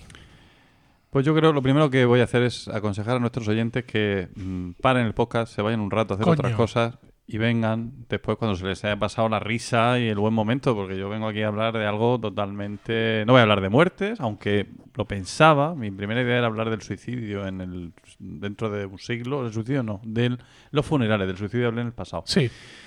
Pero el otro día un compañero, adiós José, Adiós. compañero de la de red de Milcar, Sí. sugirió un tema Sí. que es el eh, tema de nuestros algunos profesores comunes que tuvimos en el Instituto Alfonso X, todos los componentes de romanos y algunos como Antonio, Antonio Rentero de la red de eh, Milcar, que es que actualmente responsable de los podcasts. Sí, él es el presentador de preestreno, el podcast que nos cuenta lo que va a venir a las salas de cine y a las pantallas pequeñas. También es eh, miembro de Trending, nuestro podcast de actualidad. Y va a empezar, como antes ha recordado Diego, va a empezar, eh, va a empezar, va a empezar la, la semana que viene, claro, ya. Bueno, ya ha empezado. Ya el Sí, es que el 21 de octubre HBO estrena su serie Watchmen, basada en el universo del cómic Watchmen, del cual también se hizo una película. Entonces, eh, Antonio va a hacer un podcast de seguimiento que se llaman, donde sacará un capítulo después de cada capítulo de la serie, contando pues lo que le ha parecido, interpretando y todo este rollo. Esto se lleva mucho. eh. Paco, te veo un poco escéptico, pero Eso se hace mucho en Europa. se, se lleva un montón. Eh, y se llama Vigilantes y ya ha sacado un capítulo en el que precisamente lo que hace es darnos contexto, no recordarnos Mm. el cómic y todo ese tipo de historias. Y bueno, pues eso es lo que hace Antonio Rentero para, para nosotros. Y algún Cinema TV se deja caer también por ahí de vez en cuando. Sí. Sí. Este es Antonio Rentero. Bueno, pues Antonio, además de eso, fue un estudiante del Alfonso, como del Alfonso X, de Murcia. Yo creo que serían co porque él estudió en capuchino. ¿Verdad? No, pero luego se incorporó. Luego tuvo. Yo coincidí, fue incluso compañero de él en ¿Sí? clase, de Ah. Antonio, un año. Lo que pasa es que se fue a hacer la mili, no terminó el curso, luego volvió, lo terminó. Bien. Eh, yo lo conocía del instituto, Antonio, es curioso, aunque era mayor que yo. Sí, es de mi Poco, edad. poco, poco mayor. Dos años mayor. Dos tú. años mayor. Eh, y surgió el tema de un profesor que tuvimos en común, que fue el profesor de griego, ah, Don, porque para nosotros es, será Don, Don, sí. Don Julio Cruz Gámez. Mira, yo el segundo no me lo, no me lo Sí, sabía. él era Gámez. Y él era, creo, creo madrileño, aunque eh, su, digamos, su carrera profesional como profesor de griego eh, comenzó en Albacete, sacó una cátedra. Él empezó en Madrid, en la, creo en la Complutense, haciendo la tesis con Adrado, me parece, pero no llegó a terminarla. Historias que se contaban en aquella época. Pues sí, pues Julio Cruz empezó la tesis con Adrados, que es el... Adrados es el Steve. Jobs de, de la filología española, pero sigue vivo con 98 años y todavía sigue escribiendo libros, es un, un fenómeno. Bueno, pues eh, Julio Cruz, después de estar en Albacete unos años, vino a Murcia, se hizo cargo de la cátedra de griego de Alfonso X y allí permaneció hasta que se jubiló. Eh, y por sus manos, de sus sabias manos docentes, hemos pasado tanto Antonio como Diego Ujaldón, Sí. aquí presente, y yo mismo, con experiencias dispares ¿no? y, y recuerdos un poco, eh, en fin, eh, digamos que, mm, contradictorios por un lado, pero sin embargo muy coincidentes en una admiración y un aprecio a su, a su labor. Yo, por ejemplo, pues si yo terminé estudiando filología clásica y luego me quise especializar en griego y la oposición que yo hice fue griego, pues, pues, pues seguro que mucha parte de eso la tiene el eh, magisterio de Julio Cruz. Mm. Allí en Alfonso, pues teníamos un montón de profesores que todos recordamos, por cierto, en las notas al programa le he pedido a Emilio que incluya una foto que se conserva en el, en el archivo de la biblioteca regional o de el archivo digital del archivo regional que recoge todos los profesores que había en el centro en el año 95-96, donde sale Julio Cruz arriba a la derecha, así como en penumbra, apenas se le ve, por si alguien quiere buscarlo, es el, el segundo, eh, por, la, por la derecha arriba en la última fila. Y eh, también sale, por ejemplo, Lucía Alonso Díaz Martos, otra gran profesora, ella creo de Albacete y profesora de latín en este caso, y otros muchos que todos recordamos, Sí. como por ejemplo Diego, un homenaje aquí a estos profesores. Yo... claro. Lo has mencionado antes a Hombre, 25. Carlos López, por ejemplo, la y su famoso cuidado con la pendiente. Era profesor de matemática y cuando daba límites decía cuidado con la pendiente, cuidado con la pendiente, al salir a la pizarra. Sí, o el profe que me suspendió a mí las mates en Chiste primero de de BUP, eh, Andrés eh, López, Andrés Sí. López López. Digamos, el terminado, porque después de acabar los ejercicios decía eso, terminado Terminado. y simplificado. Vale, y luego su aspecto, mm, digamos, su, su forma de ser también ac- acompañaba. Yo me, me acuerdo de, de muchos apellidos, pero de pocos nombres. Por ejemplo, aquí está Quiñonero, Ah, Quiñonero, que no me acordaba la profesor de ciencias, también buenísimo. Sí. Eh, José Juan Sánchez Solís, Es que ahí fue- José Juan no lo he que visto. Llegó a ser director mm, a Sí. muchos años después del Alfonso. profesor de física. No vamos a hacer ningún comentario. Sí, que era muy mal profesor. Claro. ¿Y mal director? Eso ya no lo sé, pero mal profesor. Pero sí muy lo- buena persona. Sí lo era. Bueno, No. sí, no sé. Supongo. Y eh, el de inglés, ¿cómo era? Juan, Juan Ruiz. Ostras, Juan Ruiz. Juan Ruiz está aquí. Muy, amigo, Sí. muy amigo de tu padre, creo No, recordar. no, no, no, no. No, todo No. lo contrario incluso, que te veo así como No con tiene- cara- no- plan, tengo relación. No tengo corta, de corta, este corta aquí, lugar. corta aquí. No, No es te- amigo, no es amigo de tu padre, Juan, Juan Ruiz. Ruiz, no. ¿no? A ver si no te lo quiso contar tu padre. No. Y aquí hay algunos nombres, algunas caras que me suenan, pero ya el emparejar con los nombres. Tiene que estar, por ahí tiene que estar nuestra profe de filosofía, Amalia de la Peña. Tiene que Amalia de la por ahí en Peña, algún que en paz descanse. Yo es que a mí me dio Amparo Villarroya, que sí está ahí. Sí. También era de filosofía. Y está Juana María Andújar Ortuño, una mierda como un puño. Eh, puedo, hablo de, con conocimiento de causa, yo estudié Esta historia sección- y no gracias a ella. Yo voy a hablar de los profesores que hay en esa foto que, que a mí me han marcado, pero para bien. Esta Sí. sección le va a encantar a todos nuestros oyentes que A han mí, estudiado Juan- en el Alfonso X de Murcia. a mí Julio Cruz, que son el dos. profesor de griego, Yo el tengo del que que, decir estás que aquí hablando. está el mejor profesor de literatura que he tenido A ver, nunca, que cuidado. es don José Luis Martínez Valero, No tengo el placer. A mí no me dio. profesor, Ah, sí, sí, también poeta, A mí no me dio. eh, y el hombre que a mí me Al ha micro, hecho al micro, amar al micro. literatura al micro. Ahí. al micro. Que se lo digas al micro. El micro es esto, ¿no? Eso, lo Vale. azul. Eh, y bueno, pues, eh, en fin, voy- muchos recuerdos, de acuerdo, pero eh, hablando un poco más ya, entrando en materia, hablar de, de Don Julio Cruz, pues lo primero que hay que decir es que el hombre siempre tenía el aspecto de estar enfermo. O sea, él estaba en clase y siempre estaba incómodo. De hecho, recuerda, Diego, que abandonaba las clases siempre cinco minutos antes. Tenía un problema, creo que era diabetes, no sé lo que tenía, que tenía que ir al, al aseo Pues no, antes de no me acordaba. clase, ¿no te acordabas sí, de ese sí, detalle? sí. Eh, y de hecho se jubiló y murió al año de un cáncer fulminante. Madre Yo el- la última vez que lo vi eh, me lo encontré paseando por la calle en, en mes de mayo, que eso en Murcia son 32 grados, con una gabardina, Tío. Demacrado completamente, y, y lo- me saludó y lo primero que hizo fue enseñarme la sonda que llevaba para la orina porque la habían operado de la vejiga y dice, mira, mira cómo estoy. Y duró tres meses después de aquello. Fue un hombre siempre con, con una leyenda, un poco leyenda negra, de ser una especie de hombre con un poco de amargura vital, que eso Pues, lo, lo, según contaban algunos compañeros, yo nunca tuve esa, esa percepción, pero muchos compañeros sí lo decían, y eso le marcaba en su trato muy arisco Pues, con los alumnos. Yo no, lo, yo no creo que tuviera un trato arisco con los alumnos. A mí me gusta. mí- bueno, yo he de decir que para mí solo me dio en tercero de. Y es hay, el. hay que decir que Diego José es arisco con los alumnos. Con No. lo cual, claro, él con- No, que va, soy muy simpático con ellos, aunque no lo creáis, sí, sí. Y le hago No, chistes. y Pero lo todo. creemos, por eso yo acabo de decir que es arisco con los alumnos.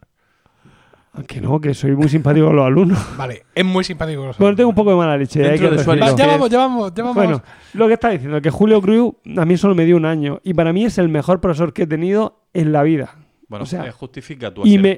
Y, y he de decir que me dejó para septiembre, ¿eh? O sea que no. No, no, es que claro, es que eras un chufado, que no, no, no, no. Yo fui a septiembre con Julio Cruz. Pero era una persona que. que te hacía amar el griego, no sé, era mm, me gustaba mucho. De pronto ver, hemos vuelto a la a ver, sección ya- anterior. ya me lo La viendo. lengua de griega. golpe. de golpe. El Vale. griego con lengua no, la lengua griega, ¿no? Vale. Vamos a ver, esos chistes de verdad, es como con, con los chistes que me hacen los alumnos con la flauta. Venga, cariño, tócame la flauta. Es lo que les falta decirme. Hombre, pero esto está mucho mejor. Emilio, no, en fin. Mm. Cariño, tócame la flauta. Es que estaba en un momento, en un momento un poco expuesto emocionalmente. Pero Claro, que hay sí. que decir que también mis compañeros, cuando digo, Sí. es que este no me toca la flauta en la, en la evaluación y tal. Digo, pero vamos a ver, ¿cuántas veces digo eso y cuántas veces os vais a reír? Por favor, que soy ya persona adulta. Pero tú también vas buscando un poco, vas No, provocando. no, no, Sabes no. que te van a, que van a Por tener favor. esa reacción. No es cierto. Busca algún sinónimo. Sí. ¿Qué voy a No- decir? No tañen de- el aulos. De Bisel. El instrumento, sí. Anda ya, venga. Bueno, Bueno, que era un gran, que era un gran profesor. ¿Por qué? Me daba un- pues, pues porque te hacía amar el griego. A mí me gustaba mucho. Se le notaba que era muy, muy culto. Sí. Te enseñaba de una manera mm, que a mí me, me llegaba muchísimo. La manera que tenía de enseñar. Y luego te hacía estudiar y te llevaba, mm, iba a decir al límite, te llevaba hasta donde podía llevarte. O sea, mm, Hasta septiembre, por ejemplo. no, bueno, yo fui a lo mío mm, a septiembre fue algo coyuntural, quiero decir, yo me operaron justo de en, después de Semana Santa y fiesta de primavera, o sea, se- justo ya en todo el golpe donde iba a empezar ya la- las traducciones un poco más serias y, y claro, a mí me pilló 15 días, mm, tres semanas últimas y entonces yo ya no me pude recuperar, o sea, no Mm. pude recuperar el nivel que tenían mis compañeros. Pues yo estudié mis para septiembre y hice mis cosas. Y en septiembre el hombre, de hecho me acuerdo que yo estaba esperando para hacer el examen y estaba al sol y me dijo, señor Ujaldón, métase usted a la sombra que, que- que- que la cabeza le va a estallar y no, no, va- no me va a funcionar en el examen de griego. Sí. O sea que el hombre también era, o sea, no era arisco. O sea, Podemos por decir menos- que era una persona profundamente humana. Sí, griego. sí. Sí, porque la verdad es que teniendo como tenía un carácter un poco agrio en algunos momentos, yo recuerdo en el curso de tercero de BUP, eh, que era un curso que debe ser el curso más numeroso que ha existido nunca de griego en, en ningún lugar del mundo, incluida la propia Grecia clásica. Eh, ¿Cuántos erais? ¿10? éramos 35, una cosa así. Qué gentío. Eh, el- se cabreó un día, cogió allí un cabreo enorme porque había una alumna que le preguntaba Sí. lo que significaba algo.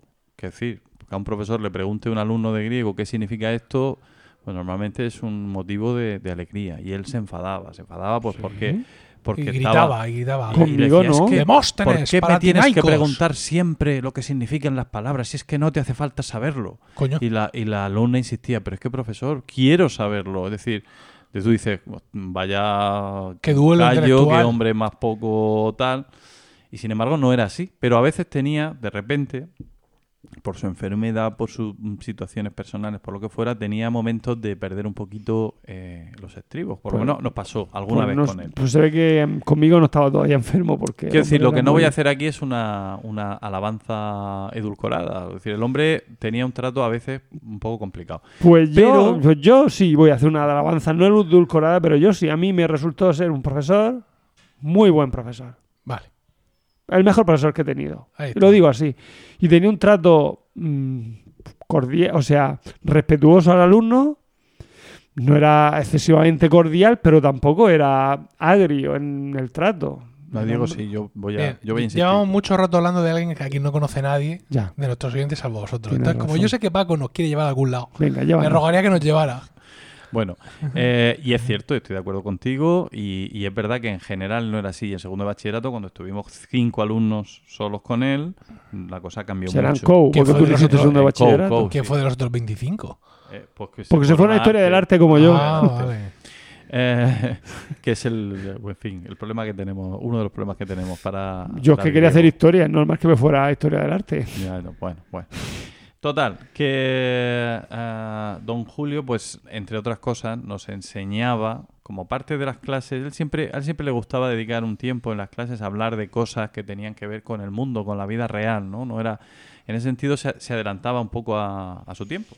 porque eh, no era el, pedagogo, pues eso, enrocado en su asignatura, que da la lección magistral, sino le gustaba hablar y explicarnos sobre la vida y sobre las cuestiones de la vida. Y nos, nos, daba lecciones de humanismo, en sentido pleno, de humanidad, de, que fuéramos mm, comprensivos con la gente que lo pasa mal, con la gente que viene de otros países. Él nos habla de la xenía, la hospitalidad, como un valor eh, humano y además muy, muy nuestro, muy europeo, muy mediterráneo.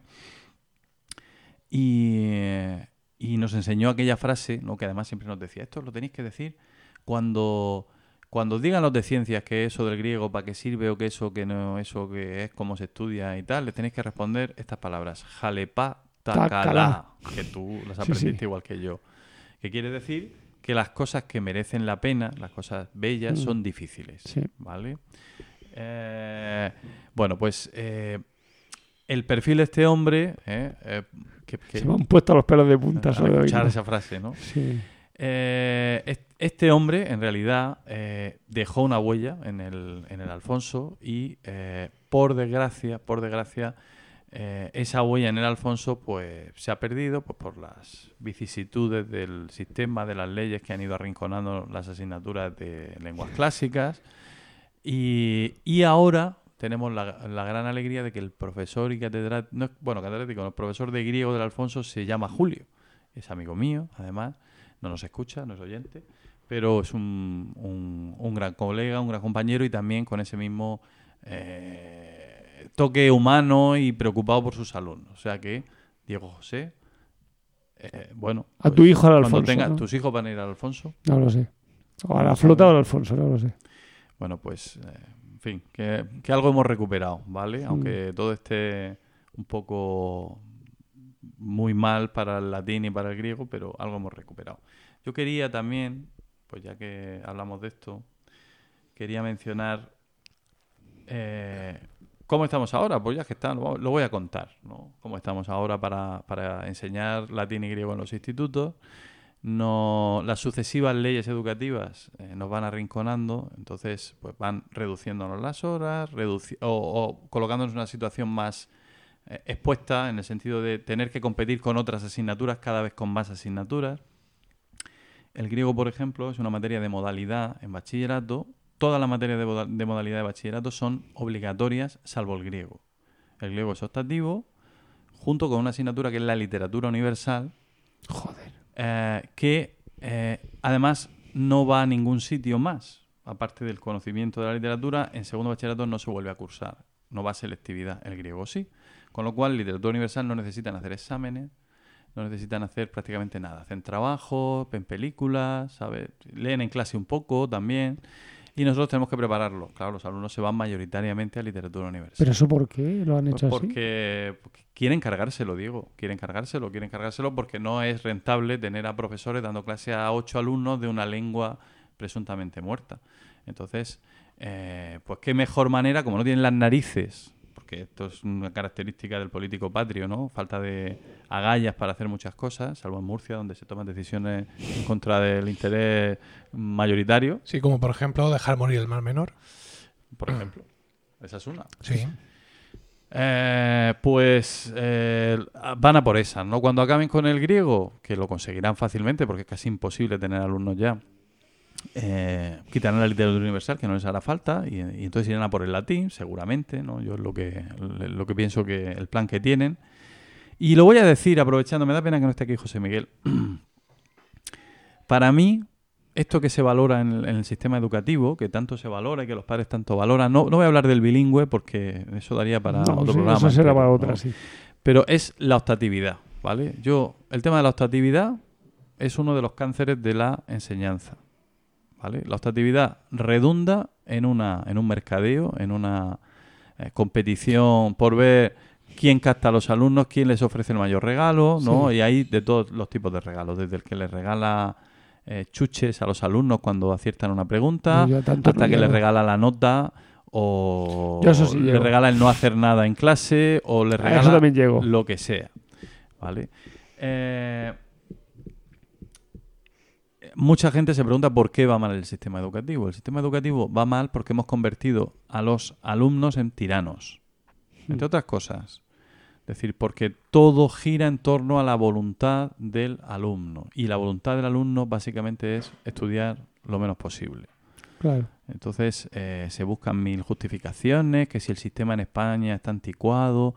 Aún así, los profes de latín, y esto ya es lo último que voy a contar, y de griego, pues viéndonos con el agua tan al cuello, hemos intentado modificar nuestras estrategias metodológicas y pedagógicas y estamos probando nuevas maneras de enseñar la asignatura. Y entre esas nuevas maneras está enseñar el latín y el griego de una forma viva, activa, es decir, hacer que los alumnos aprendan latín intentando hablar latín, cometiendo muchos fallos, pero progresando y aprendiendo cosas que luego olvidan con más dificultad. De manera que no sé si nos servirá para algo, si llegaremos a tiempo, si alguien verá la utilidad de todo esto, si alguien eh, cambiará las cosas, pero por nosotros que no quede. Seguimos al pie del cañón y, y va a mantener la llama que Julio, que Lucía, que Conchita, que Miguel, que tantos otros eh, encendieron en su momento. Así que un homenaje a ellos Pues sí. que hay que darlo. Muy bien. Muy redondo todo. Bueno, Eh, Sabía yo que nos llevaba a algún lado. Claro. no lo has visto muy claro hasta el final, pero No. De eso ya hemos hablado mucho tú y yo. Del latín y del griego. Podríais hacer podcast en latín. El latín. se lo, lo comenté a la gente de la SEC, de la Sociedad de Estudios Clásicos, con una compañera, Cristina, que te conoce. Cristina, la, la mujer de Paco Jiménez. Cristina, Paco la mujer Jiménez, de Paco el que fue responsable del archivo, director general de Cultura. Me conocerá por Paco. Bueno, No sé. O lo mismos oyentes. y ha ido a muchos conciertos Sí. de música. Habla del micro, sin, sin temor. Ha ido a muchos conciertos de música. Ahora se me ha oído, antes no se me había oído. No, efectivamente. Y de hecho le regalé tu libro sobre cómo, cómo lo hago yo. Sí, podcast. Sí, ay, me encanta, me encanta. Pero al final vio que la cosa Pero tenía- no. En mi instituto se está haciendo podcast también, Toma ya. pero por una empresa. Ah, Ah, nos han Bien. vendido una mesa, unos que nos la alquilan por 7.000 euros, no sé cuántos euros al año.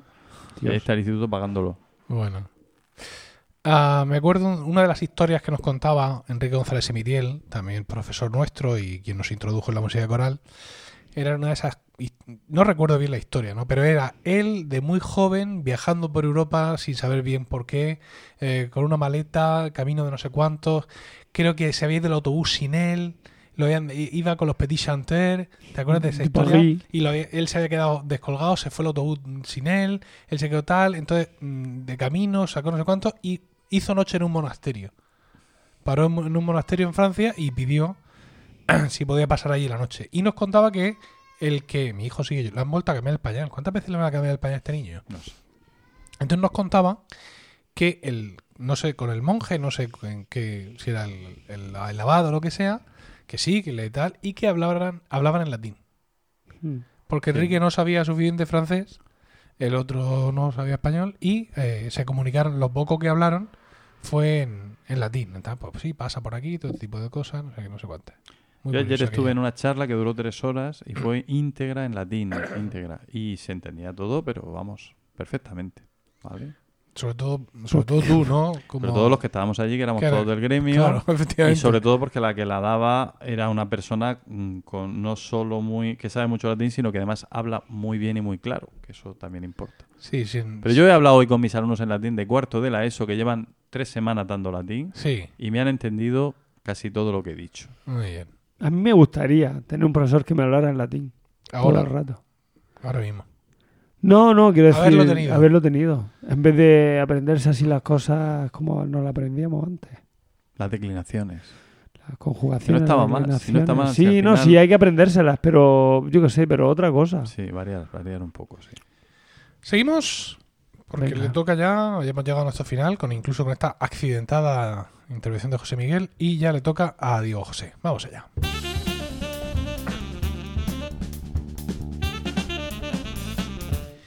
Diego José ha sacado su libreta de espiral, donde ya vemos eh, varias hojas manuscritas. Coño, No, no, son solo dos hojas. a lo que podríamos, eh, sí, uno, dos, tres, cuatro caras en un tamaño equivalente para alcanzar una unidad métrica general. Podríamos llamarlo Arial 8. ¿Vale? ¿Vale? Y eh, dinos, Dios José, ¿de qué nos, habla, nos vas a hablar mucho hoy? Pues voy a hablar de Isabel de Farnesio. Hombre, Eso está muy bien. Y vosotros diréis, ¿quién fue Isabel de Farnesio? ¿Quién? ¿Quién? Bueno, pues fue la segunda mujer de Felipe V. ¿Sabéis quién es Felipe V? El, el- Era el marido- nieto, el nieto de Luis XVI. Y diréis vosotros. ¿y, ¿Quién era Luis XVI? ¿Y quién es el rey Sol? El rey francés, el rey Sol, ¿no? Vale, eso sí. Sí, el que sí. sale Leonardo DiCaprio, el caballero de la máscara de hierro y tal, y le dan el cambiazo. Ese. Bueno, Película del año 97 de José, quiero decir. que llevamos un pero poco. como sale Leonardo Si DiCaprio. tú pretendías con una referencia cinematográfica, así como. bueno, el rey. al público. eh, no, no me interrumpas que tengo muchas cosas que contar. Bueno, ya lo creo. Bueno, pues eh, Felipe V es, mm, fue el que heredó de Carlos II, el último Austria, aquel el conocido como el hechizado. Bien conocido por nuestros oyentes. Bueno, pues fue el último Austria y el hombre eh, era un discapacitado mental. Sí. O sea, que no Felipe V, sino que también, sino, sino Carlos II. No tengo el ruido ese de. Tengo que buscármelo. Ah, que para lo único que, o sea, el hombre era una piltrafa humana, mm, me refiero debido, no sé si habéis visto la, hay una, hay una mm, camiseta que pone, al micro, al micro. mm, salen así todos los, todos los Austria y acaban el último, con, como si fuera el, como si fuera el póster de, de- de los Vengadores, Sí. entonces salen todos los Austria y el último es eh, Carlos II y debajo pone The Endgame Ah, sí. para en vez de The In-Game, The Sí. Endgame, ¿no? Para demostrar, porque el hombre mm, la endogamia Una camiseta muy popular, entiendo, ¿no? O sea, popular entre los de historia, sí. venderla, ¿no? Entre los de historia, sí. Vale. O bueno, por lo menos yo pensaba hacer una camiseta con ellos. Bueno, Venga. eh, Carlos II, eh, eso, pues acabó siendo un discapacitado mental, disca- discapacitado mental que no que para lo único que tenía que servir era para tener hijos, pues ni para eso sirvió el hombre, porque murió sin descendencia, ¿vale? Ah, mm, bien. Pa- pa- pa- pa- vale. Eh, este si es Eso- eso- me un pierdo. Un pequeño ritornelo instrumental.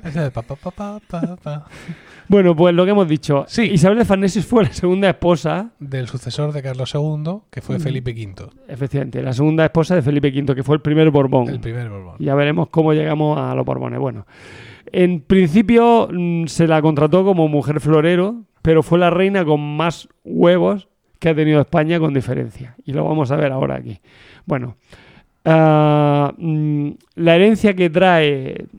Este, primero voy a explicar Felipe V. La herencia que va a traer Felipe, mm, que va a conseguir Felipe V viene como con impuesto de transmisiones. Como, como cuando tú heredas, pues allí, y su impuesto de transmisiones fue la guerra de, De sucesión. de sucesión, impuesto, efectivamente. Claro, nunca mejor dicho todo ya.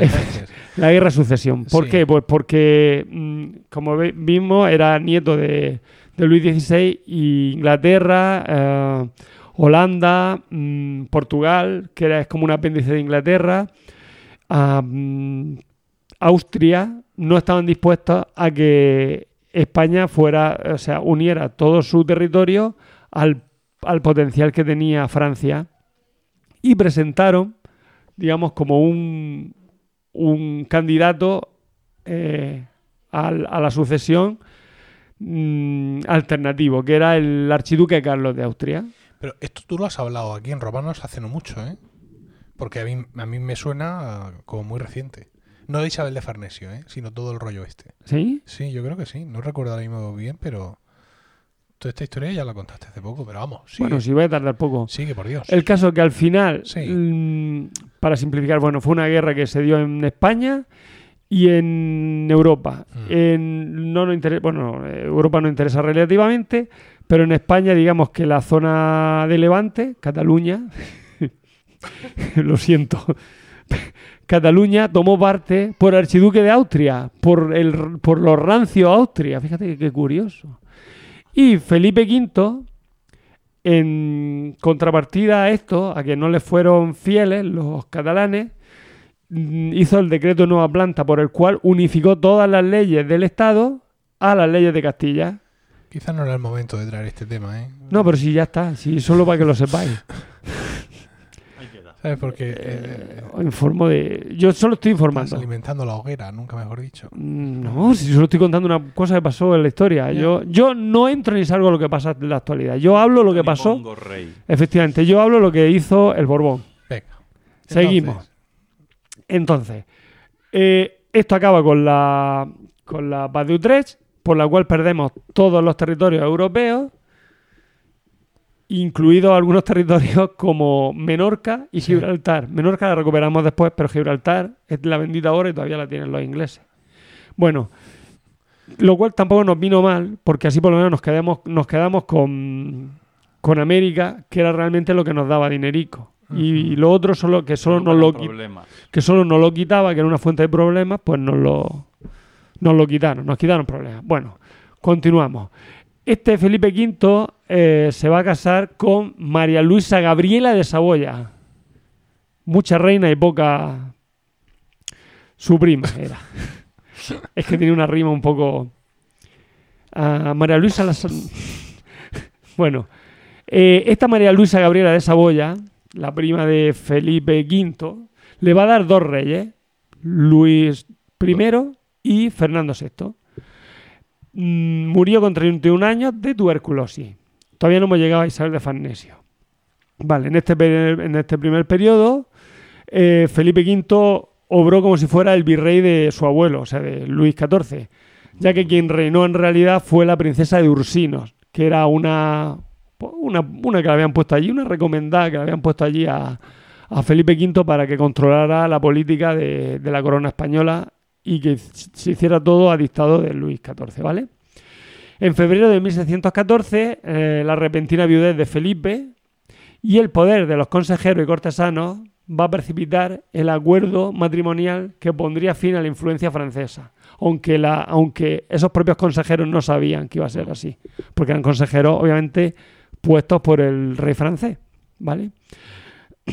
la ceguera tanto de la princesa de Ursino como la visión del, con- del conde Alberoni fueron decisivos en esta historia. El conde Alberoni era el único que digamos que no era muy, muy de la cuerda francesa.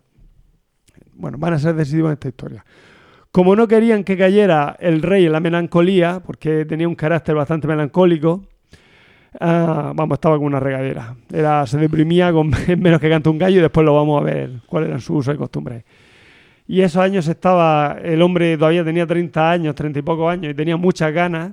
Entonces le buscaron una mujer para que se entretuviera, ¿no? Y se dedica, y se pusiera a gobernar eh, y se lavara. Diréis, ¿por qué pues, se lavara? Porque las depresiones al hombre le daba por no lavarse ni cambiarse de ropa, ¿vale? Eh, le buscaron entonces una muchacha italiana, joven, así de buen ver, calladita, manejable, pero le va a salir rana la, la chica, ¿no? Porque tenía eso, más pelotas que el caballo de Espartero, aunque no había nacido todavía el caballo de Espartero, ¿bien?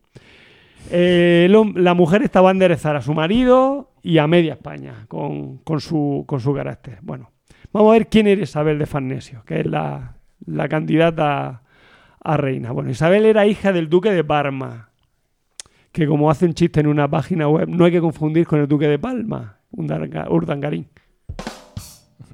Le ha dado el mismo, ¿eh? Y solo usamos ese, ¿por qué? ¿Eh? ¿Que ¿Por qué? Pues Vale. Porque los otros ah, de momento no vienen muy a cuento. A, Lisa- a Isabel la van a Ah, educar. hemos usado aplauso ya. Vale. Sí, que es este. Que es ahí. Vale, pero quítalo. Y es el, es el tema de la risa. Y este es el chins. Tengo más. Ahora, como, Bueno. como lo suyo va para largo, Seguimos. me- quizá me da oportunidad de usar varios. poniendo, sí, venga, vamos. Venga. Bueno, a esta mujer la van a edu- la educaron en una habitación pequeña, apartada del palacio de, de Parma, ¿no? Donde bajo el la constante vigilancia de la, ma- de la madre, que era, digamos, muy autoritaria y muy estricta con ella. Eh, el caso es que la- esta chica no conoció el mundo exterior hasta que llegó a la mayoría de edad. Su, su mejor, eh, mm, digamos, era que, bueno, su mejor virtud era que sabía refrenar su arrogancia revistiéndola de gracia. O sea, la mujer tenía carácter, Isabel de Farnesio tenía carácter, pero sabía revestir esa, ese carácter pues con... Ah, es, de- es broma, tal. O sea, era, digamos que no solo tenía mala leche, sino que encima era una... mm, ¿Cómo se llama esto? Un hipócrita. ¿Una hipócrita? Sí, sí, es hipócrita. Pero Sí. todavía no termino de ver si te cae bien o no, Isabel de Farnesio. Ah. Dice- de ella como si tú Pues me cae por un lado bien y por un lado mal. O sea, por un lado me da un poco de lástima, pero por otro lado digo, menuda hija de Satanás. Ahora lo vamos a ver. Bueno. Eh, bueno, estamos diciendo. Vale, eh, la mujer eh, Isabel de Farnesio, digamos que era muy cultivada intelectualmente. Eh, se, interesó mucho por lo que es la cultura. Luego, cuando llegó a ser reina de España, mm, eh, compró muchos cuadros, compró muchas esculturas. O sea, era, era digamos, una mecena del arte. Aunque no fuera muy simpática de carácter. Bien. Eh, mm, su valedor para casarse, como hemos dicho antes, fue Julio Alberoni. Que este Julio Alberoni era hijo de un jardinero de, de Piacenza o de Plasencia, según como se diga. Pero luego pasó a ser bufón del duque de Ver- Verdón, o Verdón, se escribe Verdome. Eh, y aquí el amigo Julio Alberoni se especializó en bromas picarescas. Vamos, era el exceso de la época, ¿no? Eh, eh, fue, después fue cocinero y luego fue Antes, delegado. antes que fraile. Sí. Vale. Es que llegó, no llegó a ser fraile, pero Ah. después fue delegado del duque de Parma cuando murió su, el conde de Verdón. Ocupó el cargo de, venga, pues me voy a hacer el delegado del duque de Parma aquí en, en la corte española, ¿vale? O sea, fue ascendiendo, era un, era un trepa y, y se ve que con su gracia, su chiste y sus chascarrillos de, de Jaimito, pues se ve que le iba bien, ¿vale? Después pasó a ser conde, el conde Alberoni, y por último acabó siendo cardenal, el colega de, ca- de jardinero a cardenal. Eso te lo dice todo. Bueno, pues este Como, que- como aquel disco de Julio Iglesias, de niña a mujer, ¿no? Esto es de jardinero a, cal- a pues, cardenal. Podría ser un disco de quién, por ¿Eh? ejemplo. Pero es un ¿Qué puede ser disco de Bertino? Borne. Vale, pues cu- ¿cuál, se- fu- ¿cuál fue el mejor logro?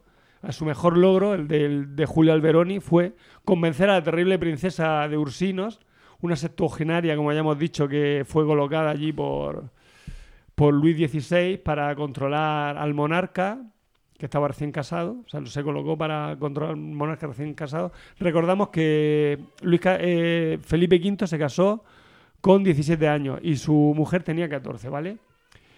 De, de tal manera que Anne-Marie de la, Tremo- de la Tremoville, que es como se llamaba la, la, la princesa de Ursino, fue la que realmente gobernaba en la corte Mm. española en esa época, ¿vale?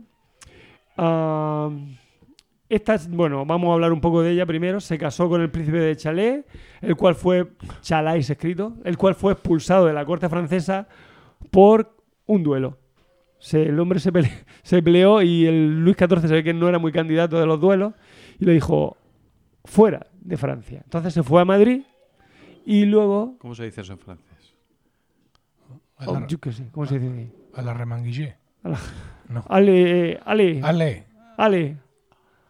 Tú estudiaste francés en la escuela de idiomas cuando yo estudiaba año, alemán. Hace mil años, ya no me acuerdo. Bueno, Fuera. escupía a la calle, le dijo. En francés, claro. Escupía a la charrée. A la gu. A la A la rue, a la rue. Ok, Qué Bueno, poco francés, qué mal. eh, bueno. No, no son nada francófonos. Se fue a Madrid, luego a Roma. En Roma eh, fue donde la palmó el príncipe de Chalais, o Chalais escrito, y ahí fue, y allí mm, Anne-Marie de la Tremoville se casó con Flavio Orsini, duque de Branciano. Y de ahí, de ahí es de donde viene, el- se cambió el nombre luego a princesa de Ursinos. Se lo hizo de espa- española, ¿no? Ni una palabra todavía Isabel de Farnesio. Sí, sí, ¿eh? pero tranquilo. No, no, si yo estoy tranquilo, pero toda esta contextualización es que sé hasta las to- calzoncillos del conde ese. Bueno, eso. Que se cambió el apellido y cambió el título de princesa. Eh, era muy amiga de la marquesa de Monterón. Y tú dirás, ¿y eso qué tiene que ver? Total. Porque era la mujer de Luis XIV y por eso fue por- porque la enchufó, como la enchufó, logró el enchufe en la corte española, ¿vale? Bueno, pues Isabel y la princesa tuvieron su primera entrevista cuando, la- cuando Isabel venía de, de Parma, en su... Bueno, venía de Parma y antes de ver al rey se entrevistó con la princesa de Ursino. Ah, eh, es que está aquí hablando de repente una psicofonía de José Miguel. Bueno, entonces se encontró con Isabel de, mm, o sea, Isabel de Farnesio se va a encontrar con la, con la princesa Ursino. eh, su primera entrevista llegó tarde, Isabel de Farnesio. La princesa Ursino se enfureció con ella y le, le dijo que, o sea, le, mandó una, le lanzó una reprimenda, le criticó con y le criticó con desprecio su figura, o le dijo que estaba gorda, básicamente. A lo cual Isabel, por toda respuesta, llamó a Alberoni y ordenó que mm, se llevaran, y abro comillas, a esa loca que ha osado insultarme. ¿Vale? fue la última vez que habló la, Isabel de Farnesio con la, condes- con la princesa Ursino. Fue arrestada y Felipe tomó partido por su esposa. Eh, y diréis, ¿y eso? Así, si la otra le tenía como más cariño. Vale. Ah, bueno, Ursino al final acabó en el exilio y, y fue derrotada efectivamente por una muchacha dócil y el, y el hijo de un jardinero, ¿vale? Ahora, una vez que ya se había quitado de en medio a la Ursino, ahora solo le quedaba a, a Isabel de Farnesio poder dominar a, su esposo, ¿no? A Felipe V para, controlar la corte, ¿vale? Entonces, eh, ¿cómo lo logró? Pues mediante la seducción. Primero se ganó su admiración y su confianza, y cuando había logrado su admiración y su confianza, ah, no le fue difícil imponerse. Bueno, en realidad, eh, en realidad no es que se ganara su, su confianza y su admiración, es que en la noche de boda, bueno, el- en el banquete de boda, se fue con él a la cama y se dieron 24 horas ahí jincando, sin parar, porque eh, Felipe V era muy aficionado. Se ganó su confianza. eh, no- no me parece la primera frase era correcta. Se entendió perfectamente. En fin, Y su admiración, hombre, claro. el caso es que y su devoción incluso. Claro. el caso es que Isabel de La tenía en Farnesio un pedestal. La tenía, pero... bueno, sigue, sigue. fue contratada como, o sea, fue como los cortesanos la contrataron, pues, pidieron a AliExpress una mujer, una reina florero y claro, luego le llegó lo que le llegó Claro. por, por pedirle a AliExpress, en fin, era cuando menos quisi- se, quisieron, se quisieron dar cuenta, había echado a los partidarios de, Fran- de Francia, lo que gustó a los españoles, pero también echó a los españoles y trajo italianos, lo cual no le gustó a los españoles, ¿vale? Eh, A los, puso orden a los españoles no les gusta nada. Que No, somos- no, no. Casi nos va. Ah, bueno. Mm, O sea que en la re- Farnesio se trajo a los de su tierra. Sí, Vamos. en realidad echó a los lameculos que no le lamían a ella el culo, básicamente. Ya. Y se trajo sus propios lameculos. Volvemos un poco a otros Sí. temas Sí, que hemos todo tocado. gira en torno todo gira a- en torno al tema de hoy. Qué difícil va a ser de titular este capítulo. ¿eh? Bueno, efectivamente. El caso es que como sabía que El el rey ojo- estaba como el no pico sé. de una plancha, El ojo de, de- de Mordor. El ojo del amo, Engorda al caballo. por ejemplo. bueno, como sabía que el rey estaba como el pico de una plancha, se puso pico y pala, pum, pum, pum, y tuvo siete hijos con él. Y los de... eh, mm, más los que tenía de por sí la, o sea, la Farnesio de, de paquete que traía... Porque claro, Felipe V ya traía su- sus tres hijos. Dos has dicho. Tres, porque uno se murió con siete años. Vale. no sé si ya le dio tiempo a... Bueno. Eh, como madre, digamos que no fue muy cariñosa. Pero tampoco le hacía falta ser muy cariñosa. O sea, siete hijos también tengo yo, teniendo ahí una mujer que me los cuide. ¿no? Sí. En fin, eso no tenía mérito. Lo que sí hay que decir que que se dedicó a gobernar para conseguir que su hijo mayor Sí. lograra ser rey. Más que nada para que no, para que, para que luego cuando, cuando se hiciera vieja no la mandaran al asilo su- los cabrones de sus hijastros, ¿no? Entonces ella dijo, bueno, yo me busco aquí uno que sea rey. Bueno.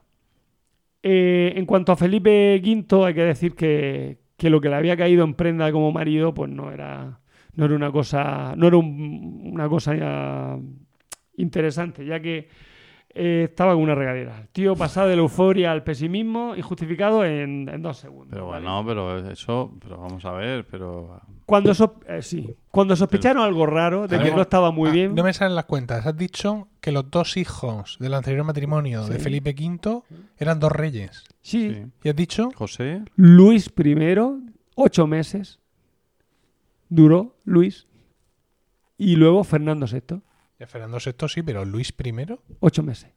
Sí, tuvimos un rey que se llama Luis I. pero ha contado.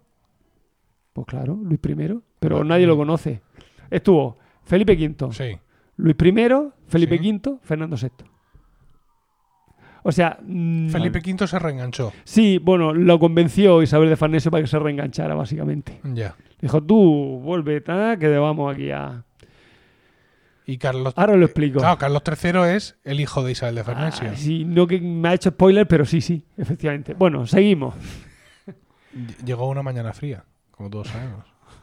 Bueno, eh, estamos con Felipe V, que no Sí. estaba muy bien de lo suyo. Y lo sospecharon cuando, por ejemplo, una mañana, o sea, la primera vez que se dieron cuenta que muy bien, muy bien no estaba fue que una mañana salió a caballo, así a pasear a caballo, y de repente creyó que el sol le atacaba al salir a cabalgar. Y desde entonces ya fueron una detrás de otra. Por ejemplo, empezó... Vampire. sí, efectivamente, vivía por la noche, Sí, o sea, y, y dormía por el día. sí. Esa es una su rareza, entre otras muchas. Empezó a no dejarse cortar ni el pelo ni la uña hasta no poder andar, porque las uñas de los pies se le curvaron. Se le curvaron y no podía andar. Cosas más raras cuenta siempre. Venga, venga. En otra, otro viaje creyó que no tenía ni brazos ni piernas. Claro. Y en otro hasta creyó que había, se había convertido en una rana, aquí el amigo Felipe V. Claro, y ya en la corte empezaron a sospechar, ¿no? Sí, que no. Dice, mire, yo no soy un experto, pero La suerte que tuvo Felipe V es Isabel de, Fern- Isabel de Farnesio, porque se apoyó en el carácter fuerte que tenía Isabel, porque si no, allí se le, le- vamos, le van a tomar por el pito sereno. Pero la otra que era y el sargento Semana los ponía todos rectos. Bueno, Eh, Isabel logró una relación de dependencia afectiva con Felipe V, el cual se obsesionó, por, entre otras de sus cosas, era que su ropa y la de Isabel desprendían una luz mágica y ordenó que se le que se, que se mantuviera su ropa bajo custodia, ¿vale? Y que la ropa la elaboraran, eh, los trajes, lo elaboraran monjas para evitar que fuera el maligno el que los, el que los construyera. Eh, como hemos dicho, llegó al extremo de no cambiarse durante meses y meses de ropa interior. Así que, claro, la Farnesio cuando tenía que, que, Que entrar al. que entrar a matar, claro, imagínate lo que tenía. Escuché, con esas uñas Tuvo que tragar- arriba, eso tenía que ser una carnicería. Tremendo, tremendo. Tuvo que tragar carro y carreta para poder lograr hacer y deshacer a su antojo. Vamos. Pero eso sí, utilizó su artimaña sexual y diplomáticas para que Carlos reinara en el sur, Imagínate el otro tumbado, para que su- no tenía que ser tumbado. para que su hijo Carlos lograra reinar Sí. primero en el sur de Italia. Lo Sí. primero que le consiguió fue Nápoles y Sicilia. Bien, Bien. Y ya una vez que eso, Pues yo ya con eso me Ah. habría conformado. la verdad es que sí. Bueno, esta mujer, vale, mm, como hemos visto, era, no tenía escrúpulos, ¿vale? Porque, hay, porque, claro, venía, se había casado con un monarca que había vivido en la corte de Versalles, ¿vale? Un, ex- ya sabemos, una corte un tanto libertina. Ya, y había llegado a una corte, como la corte de los Austrias, que, donde no se follaba mucho, básicamente. Eran bastante sobrios en ese tema, ¿no? Pues esta mujer pues tenía que de día ser monja y de noche ser puta. Sí, sí, ¿Bien? sí. Se entiende, ¿no? Totalmente.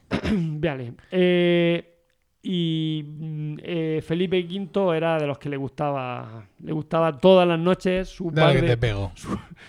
su par de viajes los necesitaba, ¿vale? De tal manera que mm, cada mañana Felipe tomaba un afrodisíaco Hoy, para recuperarse de la noche anterior y preparar la noche siguiente. magnífico. Tenía por ahí cuál era la- lo que estaba hecho el afrodisíaco, pero bueno, era un mejunje asqueroso que... Como dice Abel Yécora, nuestro compañero, Sí. Abel Yécora, que presenta el, el podcast Proyecta, que es un podcast sobre gestión de proyectos y, por- y productividad, lo bien planificado, bien sale. Sí. Tú fíjate cómo, la ten- cómo, cómo lo tenía de cansado la Is- Isabel de Farnesio, Sí. que las cortes europeas, o sea, los, Sí. los representantes de las cortes europeas, Sí. se quejaban ahí a sus propias cortes de, del agotamiento del rey, que estaba siempre cansado el hombre. Y así no había manera de hablar con él, ¿vale? Esto hay que unir, como hemos dicho, la falta de higiene del rey, Sí. los brotes melancólicos, donde pasaba semanas sin salir de la cama, Sí. meses sin afeitarse, Uy. cambiarse de ropa o lavarse. Bien. Recordemos lo de las uñas, que se Todo. enroscaban sobre sí mismas, Sí. y otras cosas del estilo. ¿vale? Venga. Las reuniones del Consejo de Gobierno También tenían que ser suaves. llegaron a celebrarse en sus aposentos. Los ministros aguardaban en su puerta a que Isabel y Felipe terminaran el coito para entrar y despachar en la cama. En vez del cigarrito de después, era la- el despacho de El después. Consejo de Ministros después. Vale.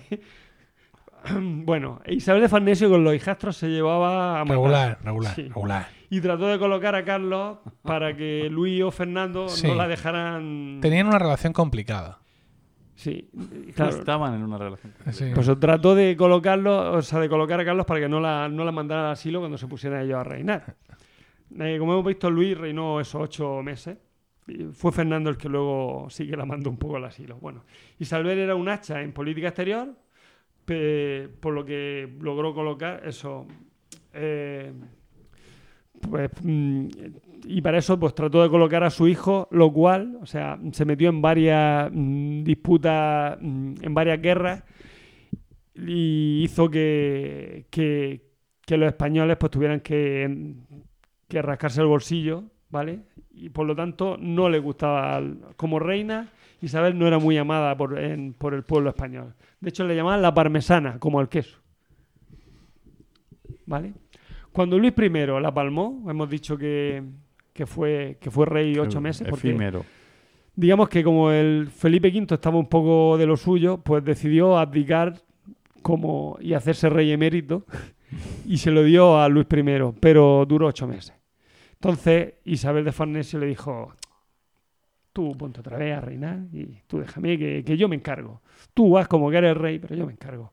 Entonces volvió otra vez Felipe V, como hemos dicho, a seguir reinando. Bueno, cuando la palmó Luis I, eh, le echaron la culpa de, eh, a Isabel de Farnesio de que lo había infectado ella de, vi- de viruela. O sea, que había sido ella la culpable de la viruela por la que murió Luis I, ¿vale? Con Fernando VI mm, no tuvo tanta suerte. Duró bastante más A ver, luego reina Felipe V, y luego vuelve Fernando. pero se muere, ah, muere, la palma muere, y viene Fernando VI. Venga. La echa de la corte, sí, lo ves, la manda a la residencia, Sí. lo que se temía ella. sí. Eh, mm, Carlos I, su hijo, Carlos, es Carlos I de... Carlos III. Sí, Eh, va a ser su hijo. Él se- era Carlos, I- Carlos I en Nápoles. era Carlos I en. Nápoles, eso. ¿Vale? Entonces el otro está allí. Esta se va al, al palacio de San Ildefonso, que es donde está enterrado Felipe V. Es de los pocos que no está enterrado en el Escorial. Él y Fernando VI. Sí. Uno está. Este, eh, Felipe V está en el, en, en el Palacio San Ildefonso ¿Sí? y Fernando VI está en las Descalzas Reales de Madrid, Ah, mira, Con donde Victoria. Creo recordar. Pues El mira, ahora tenemos el helicóptero en marcha. Si hay que trasladar algún cuerpo. Además, el Escorial está allí cerca de aquello. ¿No? A- a- Ah, el helicóptero. a lo- a- en el viaje de ida Claro, el porte. pueden aprovechar llevar, el porte. pueden llevar uno.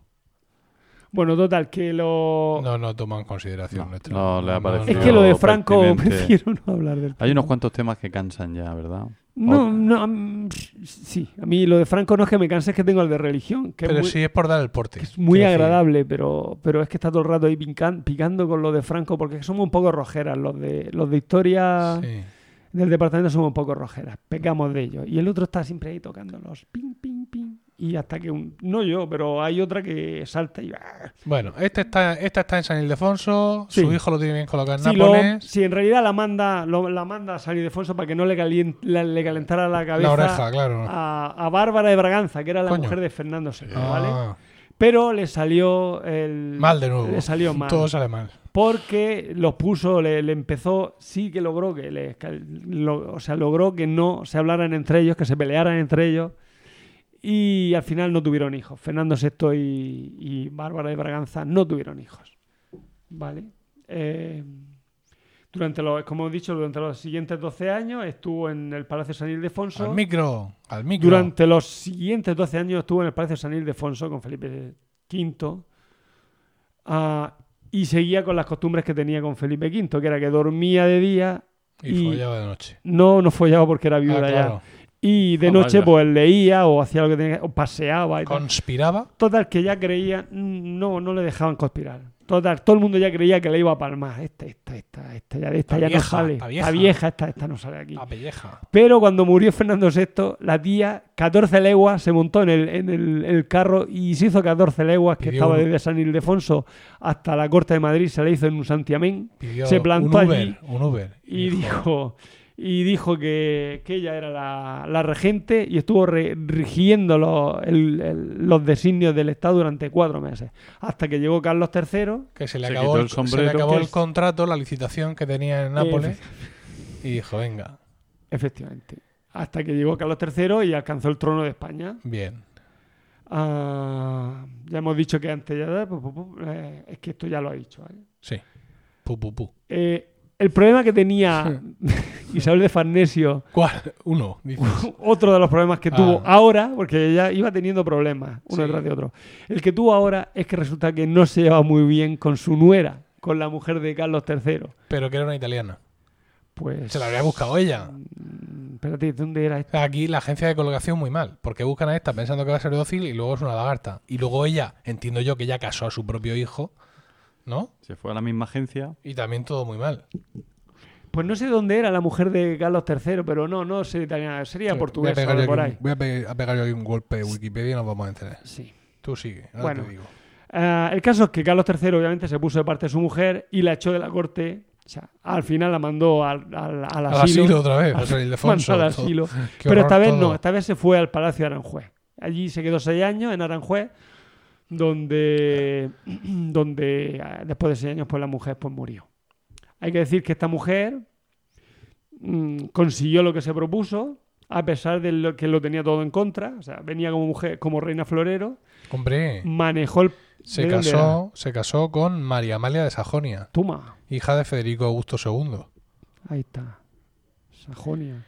Y ¿Cómo? tuvo 13 hijos. Carlos III. también, le- pero también solo- aficionado, solo claro, de donde venía. Solo siete llegaron a adultos. Bueno, Entre ellos su eh, heredero, Carlos IV. Carlos IV. De un fausto nombre. Sí. Bueno, eh, entonces, lo que hemos dicho, se propuso pasar, eh, consiguió que se, lo que se propuso, que era, a pesar de lo que lo tenía todo en contra, manejó el poder desde la sombra, triunfó sobre el machismo de la época, que la quería relegar a mujer florero, cuando ella era una líder que logró colocar, excepto a Francisco, que era uno de su, su hijo pequeño, que murió al poco de nacer, en buenos puestos. Por ejemplo, María, María Ana Victoria fue reina de Portugal. María Teresa, esas son las hijas de, Sí, de Isabel de Farnesio. Se casó con el delfín Luis, que luego sería Luis XVI. Aunque, como recordamos, Luis XVI estuvo con María Antonieta, sé que la palmó la otra. puede ser. Previamente. Ah, eh, Luis Antonio, que era el nombre de otro de su hijo, fue arzobispo de Toledo y primado de España. Eso está muy bien. Y María. Antonia, la menor, fue la única que murió soltera. Ay, Pobre María. Antonia. Y ya con esto ya Dressing Saints. acabo. Ha sido corto. Sí. Decías que había sido larga la cosa, ha sido No, corta. no, hombre, hace- Es un decir. Sí, ha sido un Suspire. Bueno, se nos ha hecho tardísimo. No sé si mis hijos los están durmiendo ya. Pero lo que está claro es que The Quest for the Hamburger va a estar complicado. Yo me voy a casa a dormir. ¿Sí? Y estoy hecho polvo. ¿Pachó la hamburguesa? No, no, no. ¿Pero por hoy qué? no. Pero vente, muchacho. No, que no, que no. Pues lo agradezco mucho, eh, de verdad. Pero es que hoy estoy que me duermo encima. Digo, José. Pero no me hagas esto. Pues Paco, otro día. Bueno, mientras yo despido, estuve pensando cómo le vas a chantaje- a chantajear emocionalmente. Porque con esto hemos llegado al final de este trigésimo quinto capítulo que esperamos hayáis encontrado gratificante y divertido. Gracias por el tiempo que habéis dedicado a escucharnos. Esperamos vuestros comentarios en emilcar.fm barra romanoslocos, donde también encontraréis otras formas de contactar con nosotros.